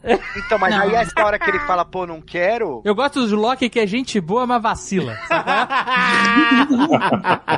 Então talvez tenha sido isso daí que foi o, o- ponto principal, assim, pra mudar a história que ele conhecia, que ele já tinha até os papeizinhos lá. O, esse cara tinha uma, uma impressora matricial pra ele lá também. Ele bota, ele Tinha bota total. dois papelzinho ali quando os caras chegam, né? LX300 remendada a ouro. É, ele, tem, ele tem uns prints. Eu sinto que esse Loki, ele foi tentado sim pelo poder. Porque a, a dona relógio lá, né, a senhorita Minutos, ela oferece Total. a ele, não, não quero e tal. Mas depois que ele tá lá conversando com o que permanece, e ele fala, ah, e vocês podem sair, me deixar ficar, e aí vocês tomam o poder e tal. Na hora, ele parece que não quer. Ele diz pra Sylvie que não quer o trono e tal, mas ele fica alterado, ele não quer deixar ela resolver. Ele, ele diz que quer que ela seja feliz, mas ele, não sei, eu senti que deu uma Deu aquela cutucada ali naquele erro que você quer cometer um milhão de vezes? Nossa, eu acho que não. Seria um fim muito triste pro Loki ser o rei da repartição pública.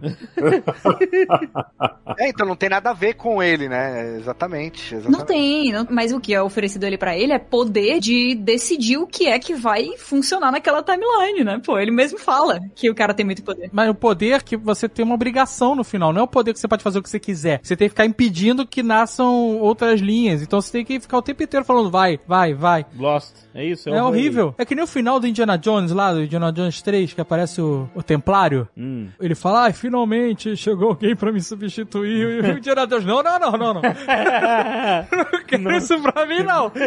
Sim. É, mas foi bem isso, foi bem essa pegada assim, né? E porque o cara não tá falando assim, ó, gente, fica aqui que vai ser legal pra caramba, puta, é mó diversão esse negócio de, de podar a variante. Não, não, o cara tá ali, isso aqui é um saco, tô velho demais, tô É. cansado, tá tudo remendado no ouro, não aguento mais essa porra, vocês vão ter que ficar. É um fardo. É, é. Mas é um fardo. Isso deu pra perceber total no cara, que ele tem um fardo, ele fala, é, pode ser que apareça alguém que não é tão bem intencionado como eu e tal, né? Ele se sente responsável por manter essa ordem completamente assim, né? Ele sabe que se ele sair, vai vir um outro pior. Pode ser que venha um outro pior, né? Pode dar uma merda foda, né? Mas por que, que a reloginho ofereceu toda a felicidade Então, a reloginho, eu não sei qual é a do reloginho. Ela é X9, essa reloginho aí. Essa reloginho tem coisa, porque ela, ela primeiro, ela, ela não faz o que o pessoal da TVA quer, por exemplo. Uhum, né? Isso. A garota pede lá os arquivos da criação da TVA e ela não dá. Ela fala, ah, eu te dei outro negócio que ele achou que ia ser melhor pra você. É, ela, ela passa... E aí ela chega e fala, olha, ele tá dizendo aqui que vai te dar o que você quiser. Quer ser rei de Ar- Asgard, da Terra, do Universo, você quer, vocês podem morar juntos e tal, e tá tudo certo. E aí eles negam.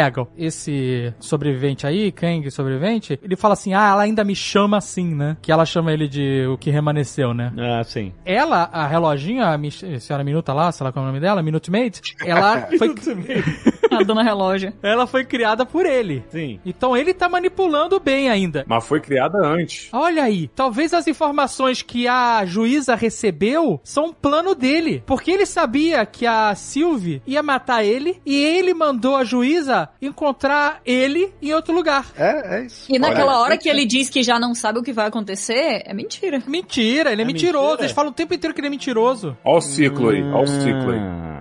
Porque que- lembra que a juíza tá lá fazendo um download e aí o, o Wilson chega e, e fala, ah, eu já sei, aqui é canetinha, não sei o que lá, e ela pega o bastão dele e vai embora. Ela tá fazendo um download, ela queria os arquivos da criação da TVA.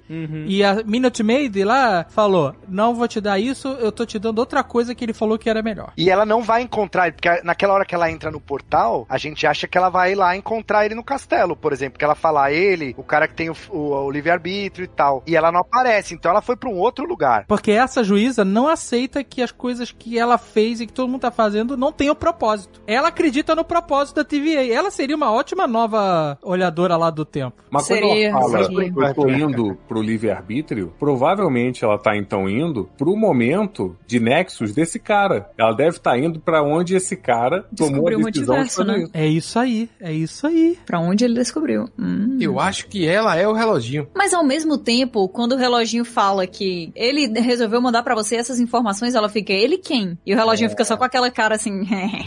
é muito bom, né? Essa cara de mal É, do é reloginho nesse último episódio. Não pode ser o Kang vilão? Que sobrou outro Kang que. Então, tá mas escondido? calma aí, porque se a gente tá seguindo as regras da série, não existe Kang vilão. Até o momento que eles matam o que sobrou, e aí ramifica, e aí o Loki é jogado numa outra. Porque quando ele fala assim, olha, no último episódio ele fala assim: olha, começou, eu já não sei o que acontece mais daqui pra frente. E aí começa a ramificar lá atrás. Uhum. E aí o Loki beija o Loki, e o Loki joga o Loki na porta, certo? Uhum. E aí esse Loki chega num lugar que ninguém conhece ele. E ele É. chega na TVA que tem um Kang como estátua gigante. Sim. Nesse momento, já começou a ramificar. Já tava ramificando. Isso, ele voltou tipo o Dr. Brown e o Martin McFly pra realidade que o Biff. Não, foi total Planeta dos Macacos, né? Do Tim Burton, né? Que tá a estátua do, do macaco do Link. Não, Mas é- então, é mas- de outro futuro. mas- Ele voltou pra quando o Biff era dono do, de Rio Valley lá, do, do- entendeu? Eles voltaram no tempo achando que eles estavam voltando pra timeline normal, só que a timeline já mudou lá atrás. Pelo entendimento que a gente tá tendo, não é mudança de timeline. Não é a sua Ele ia- timeline que mudou. Você está em outra timeline. Ele, ele chegou numa timeline que ninguém Isso. conhece ele. Sim. Porque tem a timeline que as pessoas conhecem ele, que lutaram com a juíza, Sim. bababá. Essa timeline continua. É a timeline em que a juíza, a dona Reloginho, pegou os arquivos, deu pra juíza e falou: olha, vai, segue essa pista aí, entendeu? É a timeline em que o Wilson viajou pra escola com os caçadores, voltou com a canetinha. Essa é uma timeline. A timeline que o Loki chegou no final do episódio é outra timeline, que ele chega pro Owen Wilson e o Owen Wilson não conhece ele. Ele fala: calma, cara, você é o quê? Você é um analista? Fica tranquilo, vamos, vai dar tudo certo. Então, mas essa é a timeline que o Kang é o, é o reizão. Uma delas. Olha o problema. Não é nem que ele não conhece esse Loki. Ele não conhece o Loki. Porque, tipo, todo Loki. ah, Assim, não todo, né? Porque a gente viu. Mas vários Lokis tinham a mesma aparência. Então, por mais que ele não conhecesse aquele, ele saberia que, ah, esse aqui é um outro, outro Loki. O que, que um Loki tá fazendo aqui? Então, nessa nova realidade aí, que foi criada com o Kang, dono da TVA, o Loki não é um fator. Ele não, não existe, de repente. Ele- ou eles não- parecem agir diferente com as variantes ali naquela realidade. Que eles ficam falando assim, ah, eles vão. Ele tá dizendo pra gente deixar todas as variantes assim, soltas e tal. É, isso aí. O motivo pelo qual o Loki era um problema constantemente é porque ele era sempre uma, uma criatura que era uma variante, né? Que tinha muita variante que abria muito Nexus Event. Porque qual que é o lance? Isso que o David Muito- falou do. Muito tóxico isso aí, muito. Entendeu?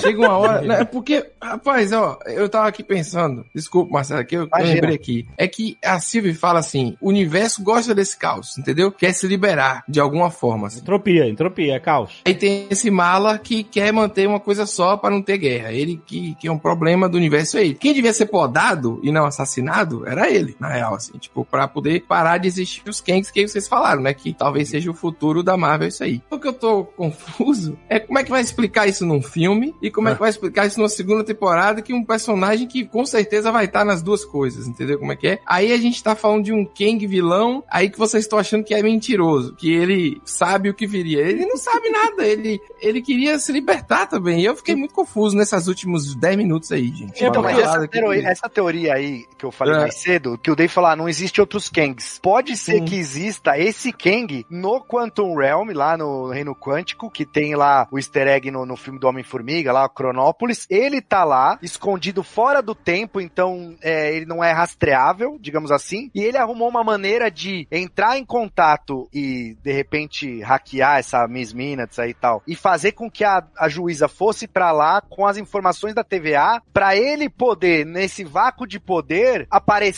e controlar as realidades. Porque o Kang nos quadrinhos, o lance dele é esse. Ele cria um monte de realidade alternativa porque ele quer conquistar todas. Ele quer Hum. conquistar o multiverso. Ele não quer uma linha só, ele quer todas. Pra conquistar todas elas, entendeu? Então, de repente, pode ser isso aí. Não é que acabaram todos os Kangs. Tem um Kang lá, que é o Kang do Reino Quântico, que é o que surge nesse vácuo de poder aí. Caraca, mas aí é outro personagem. Nossa, Não, mas, tão aí- mas ele fala de vácuo de poder. Ele fala, ó, o que, que vai vir pior do que eu no vácuo de poder, se vocês não estiverem aqui, entendeu? Mas tem uma coisinha que passamos desapercebidos aqui, hein? Meu Deus do céu. Agora uma. Deve ter. É isso. Grande.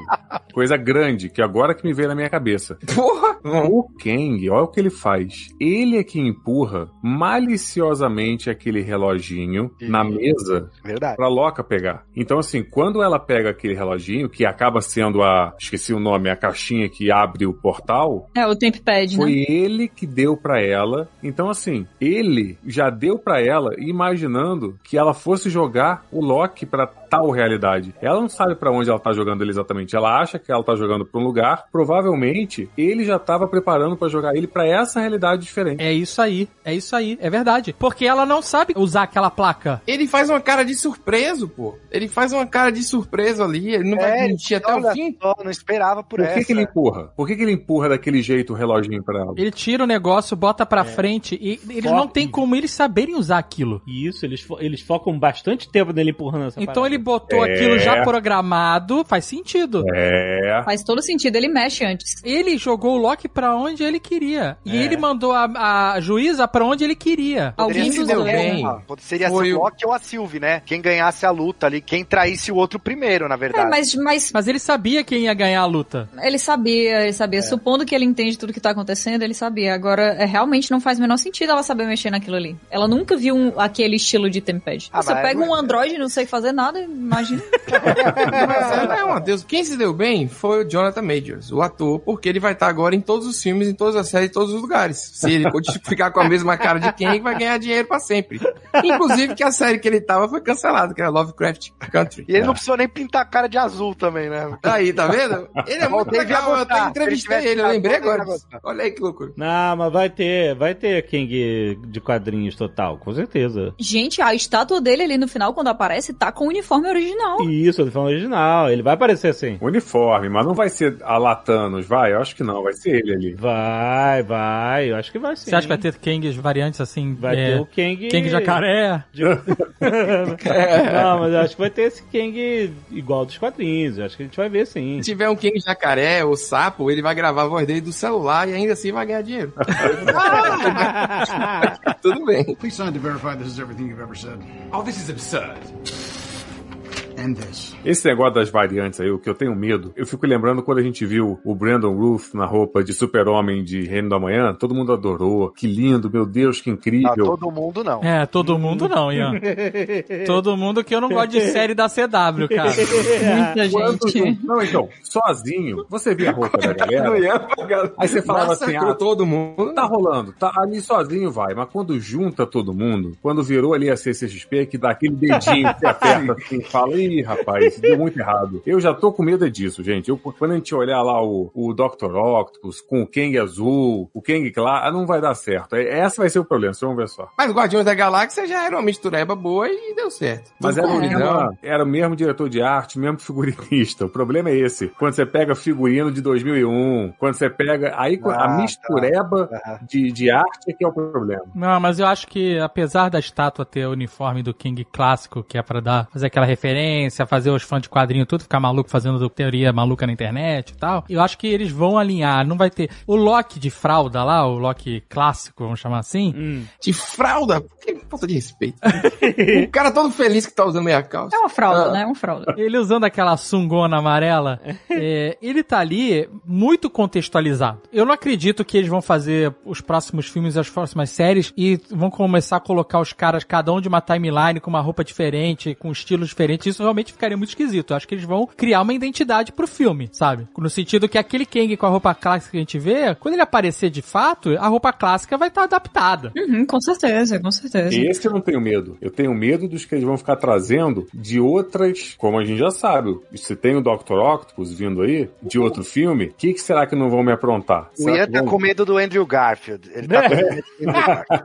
Eu tô com medo, amigo, de aparecer o, o Capitão América lá de Tocha Humana. É isso que eu tô com medo. Mas, ô Ian, eu acho que eles vão brincar com isso em alguns filmes, algumas séries, da própria Loki segunda temporada, e aí depois eles vão fazer o Crise das Infinitas Terras e vão juntar a parada toda de novo. É isso aí, é isso que E- vai acontecer. e- No final das contas, vai ficar a sagrada timeline de volta. Seguir a timeline, só que com o Quarteto Fantástico, com o X-Men, com a porra toda, entendeu? É isso aí. Ou seja, resolveu o nosso problema, né? Pra mim é o trauma que eu sofri de ver aquele maldito, o Pietro lá na, na série do WandaVision. Aquilo ali, pra mim, não, eu não vou superar nunca.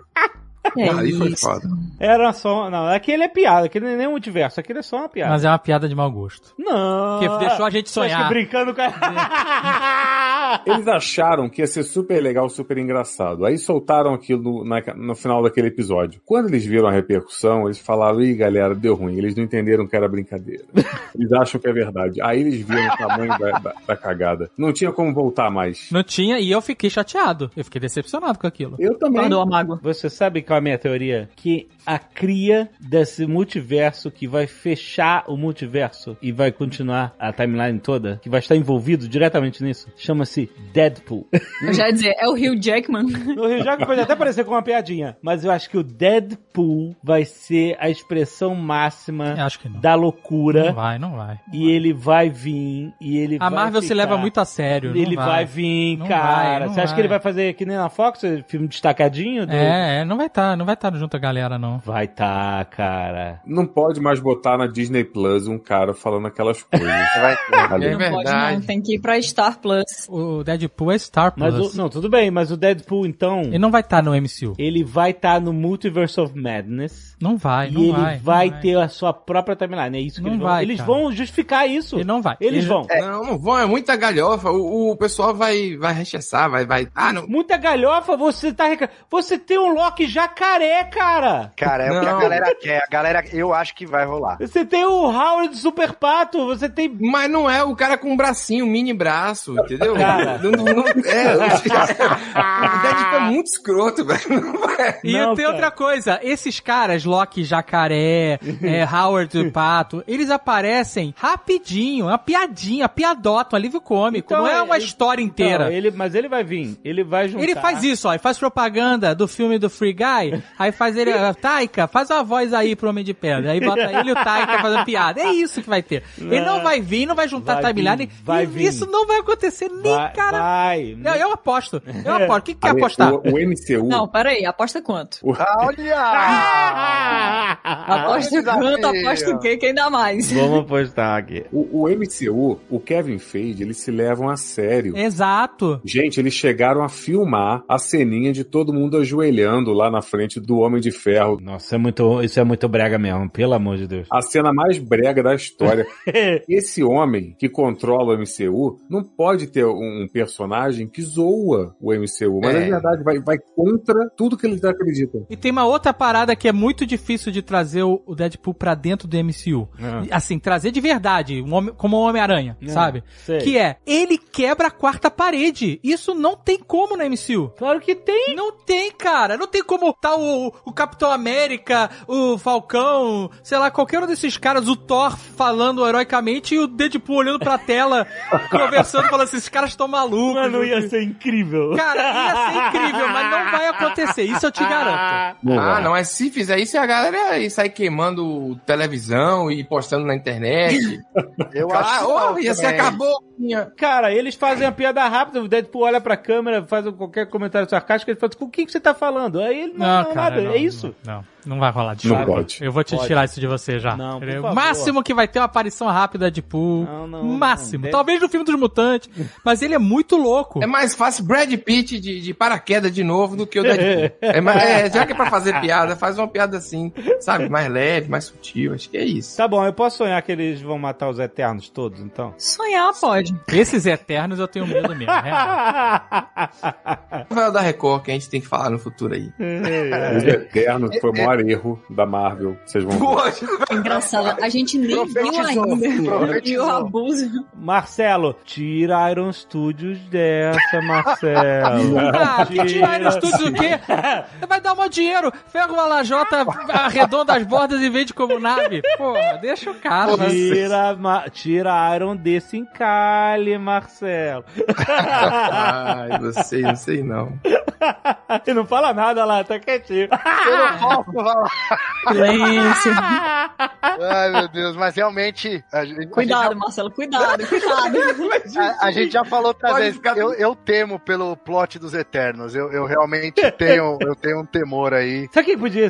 No final do- dos Eternos, conta aquela história, essa galhofa, essa novela da Record toda. Aí no final, o cara vem com aquele negocinho, aquela areinha no deserto. Gente, essa timeline não deu certo, não. Puf! Aí, mundo. No final eles estão visitando Pompeia, né? Aparece. Caramba. Please sign to verify this is everything you've ever said. Oh, this is absurd. E aquele chicletinho lá? E é, tem o chicletinho. Eles falam o tempo inteiro. O Owen Wilson fala uns três vezes desse chiclete. O garoto na catedral tá comendo chiclete, tá com a boca azul. Tem umas perguntas, né? Porque é, há um tempão, faz uns, um tempão não, né? Faz umas duas semanas que eu vi o pessoal comentando que no chiclete tem um negócio dizendo que tem nove unidades. E que nos créditos de Loki tem várias coisas com o número 9 circulado ou em destaque, assim. Mas o que Hum. isso quer dizer? Tem uma coisa que eu também não entendo, já que você falou das nove unidades aí, tem aqueles, é, na vinheta, né, na, na vinheta, abertura vinheta, que agora é no final, né, mudou tudo. É, no final. Pra que se dá o trabalho de fazer uma abertura se ela vai passar no final? Não faz. Abertura no final. E não é de hoje. No, no, no WandaVision também. É, mas é um crédito, eu considerava um c- créditos animadinhos. Mas é uma abertura, né? Mas é que a uma abertura do abertura. Loki mesmo é asquerosa, aquele Loki, Loki, Loki, Loki. Ah, porque a galera pula, né? A galera pula a abertura no começo. Vai ver no, no fim, quando termina o episódio, você tá ainda meio. É. Caraca, acabou. E aí você. É, a Disney não é brincadeira, não. É isso aí mesmo. É, aí ela fica tipo, ó, ele vai ficar até o fim. Retenção. Tem 90% de retenção. É Ah, brincadeira. e eu acho que tem aquele negócio que a gente falou alguma vez aqui de maquiar o tempo do episódio também. Ah, sim, porque é meia hora de vinheta, né, de, de abertura. Exato, o final você nunca sabe se o episódio tá acabando ou não, porque tá faltando 20 minutos ainda. e... Exato, de créditos. Exato. Mas então, nessa vinheta aí do Loki, aparece um momento lá, na, na abertura, encerramento, aparece um relógio que tá com dois ponteiros normal e de repente, plum, explode, explode um monte de ponteiro. é. Então, mas o que que significa isso? Que as timelines estão em tempos diferentes? Em horas Ah, diferentes? tá- Porque, inclusive, no último episódio, lá no finalzinho, quando eles estão olhando as, as timelines ramificando, a timeline ramificando, no caso, aparece um relógio e esse relógio tem vários ponteiros diferentes, só que todos pretos, não são coloridos. É a pior maneira de você saber a hora diferente dos lugares, se é o mesmo relógio mostrando as horas com o mesmo ponteiro. É, eu fiquei confuso é, é, também. Eu acho que o chiclete é só pra vender um chiclete no futuro num parque. Além disso, não, mas, mas eu Foi tenho impressão. muito colocado ali. Caraca, mas o chiclete que deixa a tua boca azul? Ah, mas a criança adora essas coisas. Tudo que tem esse câncer Não, no mas, futuro, ah, não, mas ó, criança gosta. eu procurei aqui, é porque o chiclete, eles procuram e eles veem, ah, esse chiclete só foi fabricado entre tal ano e tal ano. Ah, aquele da Sharon Nexus Events do, Ro do Rocks, Rockstar. Nossa, é o novo molho do McDonald's agora. E- e- é, eles fecharam, é, pode crer. Eles fecham o cerco em relação a em que período, onde que ela estaria escondida, né? Mas, é- mas é qual? Qual foi a tragédia que aconteceu? Ah, mas acho que tem alguma É o- outra coisa É o ali. do, é o do supermercado, Sei não é? É o do. É o supermercado. É no futuro, né? Um, é um tornado, alguma coisa assim, né? Mas é no futuro. Verdade. Mas o que são esses novos, aquela, né, louca? É, Não, vai de é- novo a teoria da torradeira que não vai funcionar. Não, é, todo todo não- não Nerdcast é uma teoria errada aqui. Eu acho que essa série teve uma divisão em termos de construção, assim, é, até, sei lá, terceiro, quarto episódio, depois o resto, sabe? Porque primeiro o início era mais, bem mais britânico, bem mais diálogo maluco e tal. Depois virou uma aventura meio doida e teve esse final meio exposed aí que eu achei o, o mais fraco, assim, dentro do que podia ser feito. E aí eu acho que alguns elementos ficaram meio, meio soltos mesmo, de, porque, enfim, é, o chiclete é uma dessas coisas. Eu, eu sei que tem uma explicação aí, mas as coisas ganharam importância e de repente morriam, sabe? É, tipo o negócio das variantes. Eu gostei da série no, no, no geral, né? Eu adorei, adorei, adorei. Cada episódio eu vi. Eu gostei pra imenso. caramba, mas pra mim, a minha preferida ainda é WandaVision. É, a minha também. Também, também. É, mas o que eu achei legal é porque é uma série bem diferente do que a Marvel tá acostumada a fazer. Ah, é. Tinha umas horas que era muito Rick e Morty, assim, aparecia o jacaré Loki e o Loki mesmo falar, eu nem vou perguntar o que é isso aqui, e você também não se pergunta, você não estranha mais. Você aceita mais. É. Tá num nível de loucura, entendeu? Que, pô, tá bom, vamos que vamos. Então é isso É, aí. eles estão treinando a gente, né? Até onde vai. Exato, então assim, pelo que vai vir o futuro aí, Multiverso da Loucura, o Caramba 4, eu achei interessante. A gente tava esperando muito da série do Loki antes, né? Quando ela foi anunciada, se a gente perguntar aqui, acho que todo mundo apostava, não, essa daí vai ser a melhor e tal, né? É. Eu acho que assim, eu não sei se ela vai ser a melhor, porque não foram todas ainda, mas ela entregou, assim, eu acho que pra mim, pelo menos, ela entregou, não o que eu esperava, mas assim, ela entregou um nível de qualidade que eu tava esperando, assim, me- o entretenimento que eu gostaria de ter tido, eu, eu tive com a série. Pra Acho é mim me porque- surpreendeu totalmente. Foi muito melhor até. Eles brincaram com esse sci-fi galhofa britânico, roupa Doctor lado Who, né, B? Doctor a música. Eu amei, assim. A minha única expectativa. Só o final. que- minha expectativa só que não foi saciada é porque eles me venderam muito a série de uma maneira. A gente vai ver muitas timelines diferentes e vai ser ele. E isso não teve. O negócio do D.B. Cooper, né? Exato. É, eu também achei que ia, ia só rolar. Isso foi um pouco. Não foi ruim, mas foi assim. A expectativa, olha a expectativa aí. É, porque, né, porque assim, o trailer te vende isso, né? Que o Loki vai pra Pompeia, que vai ter um outro Loki que é o D.B. Cooper e tal. E no final das contas, só pincelou isso, um agrado, assim, né? Uma comédia romântica que você se apaixona por você mesmo, pô. Maravilhoso. Eu adorei essa. Exatamente. Adorei, não deu erro. Eu adorei. Eu tô falando assim, ah, parece que não, mas eu adorei. E dá esse. Eu precisava, assim, desse quentinho, assim, entendeu? Vamos ver. Por isso que a Sylvie partiu meu coração. Pô, Sylvie, eu achei É, que. mas nossa, é porque ela é feita pra partir o coração mesmo. Ela é Não, é, demais. você sabe o que eu ia falar aqui, Kat? Talvez só você pegue aí, eu espero que ninguém mais pegue também. Pra mim, o final ia ser tipo Fronteiras do Universo. Nossa. E aí, é, pra mim, esse ia ser o final. É aí esse Nossa. final ideal. Bem legal, mas não foi. Ia ser, É, ia ser Quem lindo. pegar, pegou aí. Eu não posso contar pra não perder a graça. por tudo, aí todo mundo chorando. Eu sei que desagradou o pessoal porque não era bem o que esperavam esse último episódio, mas eu acho que a gente também, é igual a gente falou no, no podcast de WandaVision, né? A gente comentou que o pessoal tá esperando sempre uma coisa e aí aquela coisa não aparece e aí todo mundo fica decepcionado. Eu acho que aqui a gente já tava esperando ficar decepcionado. Porque todo mundo falou assim, o Kevin Feige disse, não, essa série do Loki é a que vai ter mais implicações dentro do MCU, isso é um fato, não precisa se preocupar. Só que a gente tá vindo do quê? Do trauma do Mephisto. A gente tá ali, já tá, tá todo dolorido, todo rasgado, a gente não- já não quer acreditar. Não, mas olha, eu vou te falar que eu não. Eu, eu, Eu não tive esse trauma do eu, Mephisto. eu, não. eu, negócio do Não entrei Mephisto, eu nessa tinha mais trauma de não ter professor Xavier do que do Mephisto. Mas- O público geral, né, por causa das teorias e tudo mais, a gente espera sempre que, como foi vendida essa coisa de que essas séries vão ser extremamente importantes pro universo como um todo, a coisa que a Marvel treinou a gente a esperar quando dizem que vai ter uma importância muito grande pro universo é que vai ter um cameo que vai mudar tudo. Então a gente achava que ia ter o negócio do Mephisto, a certo ponto, né, eu nem achava que ia ter o negócio do Mephisto, mas aqui eu também não achava que ia ter o, o, o canon, sabe? Eu, eu, eu fiquei assim, é, estão dizendo aí, mas eu acho que não vai ter não, porque não vão ter coragem não, e achava que o último episódio ia de fato focar no desenvolvimento dos dois ali, né? Do Loki principalmente. Aí ele- eles pegaram, entregaram a coisa que é a grande conexão com o MCU, mas ainda fica essa coisa de, de uma leve decepção porque foi colocado meio que do Ficou nada. solto. Você Deus não gostou, Ex você Machina, odiou. Deus É Ex- isso que quer dizer, você odiou.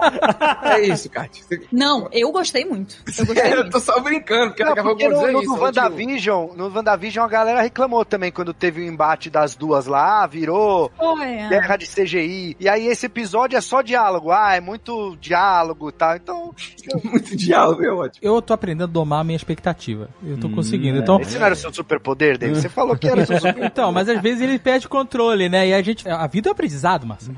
Ah, tá. Porra, hoje tá difícil aqui, viu? O negócio tá forte. E aí, quando eu fui ver Loki, eu tinha algumas expectativas, é claro, nem possível ser. Né? Eu tinha essa expectativa de ter várias timelines, a gente viu vários Locks fazendo várias coisas, DB Cooper, aquele negócio todo. Loki presidente, eu, eu esperava ver um- uma versão, um multiverso, né? um universo paralelo onde o Loki era presidente de um mundo destruído, por exemplo. Mas isso não me decepcionou, né? Quando eu vi que o DB Cooper foi só uma aposta e tal, eu falei, ah, entendi. Não é essa parada, tudo bem. Quando eles fizeram a piadinha com o Mephisto lá na igreja, eu já tava calejado. E a série, ela me surpreendeu mesmo, porque quando a mulher apaga lá, né, ela mata, né, teoria, né, ela mata lá o Mobius, né, ele some, né, É. e depois ela mata o Loki, eu fiquei, caralho! É. Eu, nossa, que isso, sabe? É, eu fiquei eu em choque mesmo, assim, me acontecer. surpreendeu. É. Eu não esperava que, que, que- E aí depois, tudo pra mim, depois dali, foi surpresa, sabe? Ele cair no, no, naquele vazio. Nada, eu não tava esperando por nada disso, achei maneiro pra caramba. Eu fui pro último episódio sem nenhuma expectativa, zerado, porque eu não fazia ideia. Depois que eles mataram os caras, os caras aparecem no vazio, escapam do vazio, conseguem lutar lá e bababá, pra mim ficou assim, vamos ver o que, que vai ter, porque eu já não consigo prever nada. É, e é muito maneiro você ter essa sensação no final de um episódio. Quando, no final do quinto episódio, quando eles encantam o cachorrão lá e abrem um portal pro castelo, e aí vem aquela abertura de final, Aham. eu terminei olhando pra Agatha. Ah, não! Não! sabe? Essa sensação, cara, essa emoção que a gente tem ao ver o negócio de, meu Deus, eu quero saber o que, que vai acontecer. É. Isso é muito bom, cara. Isso os caras trouxeram, entregaram isso. Por mais que a gente fale do Deus Ex Machina, do negócio e tal, isso aqui. No final, essa emoção que a gente sentiu a cada semana, de degustar dessa coisa, de desdobrar o universo Marvel, de criar um novo vilão, de mostrar quanto a coisa pode ficar complexa e ter essa avidez de querer saber mais quando termina, até mesmo quando a série terminou, por ela terminar assim aberta e tal, deixa a gente gritando, não! Isso é muito, no final, o que importa é essa emoção. Isso é muito bom. É a cara. jornada. Isso É que a tá jornada, é isso aí. É a E, jornada. e- e dá a mão, aí você dá a mão e depois entrelaça, você viu? Que é essa parte, então você é um romântico inveterado, realmente. Porque, é, não, ele dá a mão, aí o poder não tá o suficiente, aí eles entrelaçam os dedos, aí o poder Ah, vem. e eles- abre, E eles vão de mãozinha dada, Pedro. Eles vão de Vão de mão mãozinha dada. castelo, pô. é. Ah, é lindinho. Pra Nápoles, vai. comer um, um- um- uma sardinha, sei lá, o que combinar com uma coisa boa assim, entendeu? Mas eu adorei, adorei a jornada, é verdade. Aproveitei. É, eu, demais. eu, falei que o final não ia ser tão bom, que era pra aproveitar a jornada. Eu não consegui nem gostar do final. Não- Ah, eu não gostei consegui. também. Eu gostei do final também. Eu gostei do- do- de ser surpreendida. Eu gostei de esperar a próxima temporada. Eu gostei de saber que eu vou ver o Owen Wilson pelo menos mais uma vez. Uau. Tomara, né? A coisa que mais me incomoda nessa série, que mais me tira dela do que o Crocodilo Loki, é a peruca do Tom Hiddleston. Sério. Pô, eu acho bem feito. Eu nem sabia que ele usava peruca. Eu fiquei em choque quando eu vi que ele usa peruca. Que isso, Marcelo? Como tu não Cara, sabia? não, eu quero uma variante dele careca. Essa peruca não dá. Não dá, não dá. Você é muito amargurado, Marcelo. Ah, é por isso que é horroroso daquele jeito. Então É é, peruca, eu não peruca, é sabia, É, não. peruca. E a sobrancelha dele é pintada de preto também pra Nossa, combinar ele é- com a peruca. Nossa, Não, é glam rock total. Mais que tudo, eu- ele aprendeu nessa série a jogar o cabelo pra trás. Então toda vez que ele tá abaixado, ele dá aquela jogada pra. aquela batida de cabelo. Por que, meu Ah, vou Deus? assistir. Vou renovar minha assinatura, então, pra assistir de É, vez. a, a- a irmã da Black Widow ia zoar ele, né? A jogadinha do cabelo. Que realmente ele tá fazendo direto. Aí, Helena. Você cancelou a sua Disney Plus? Eu renovo, eventualmente aqui. Eu vou. eu vou- Eu nem sei, cara. Eu assinei o anual logo, logo que abriu. é, acho que era 12 reais. Mas aí pra você é trabalho, né, Marcelo? É, eu tô trabalhando, é, realmente.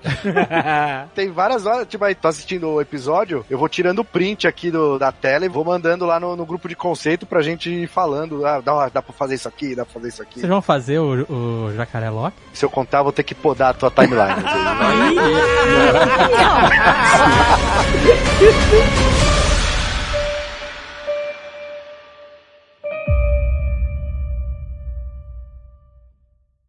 Este Nerdcast foi editado por Radiofobia, podcast e multimídia.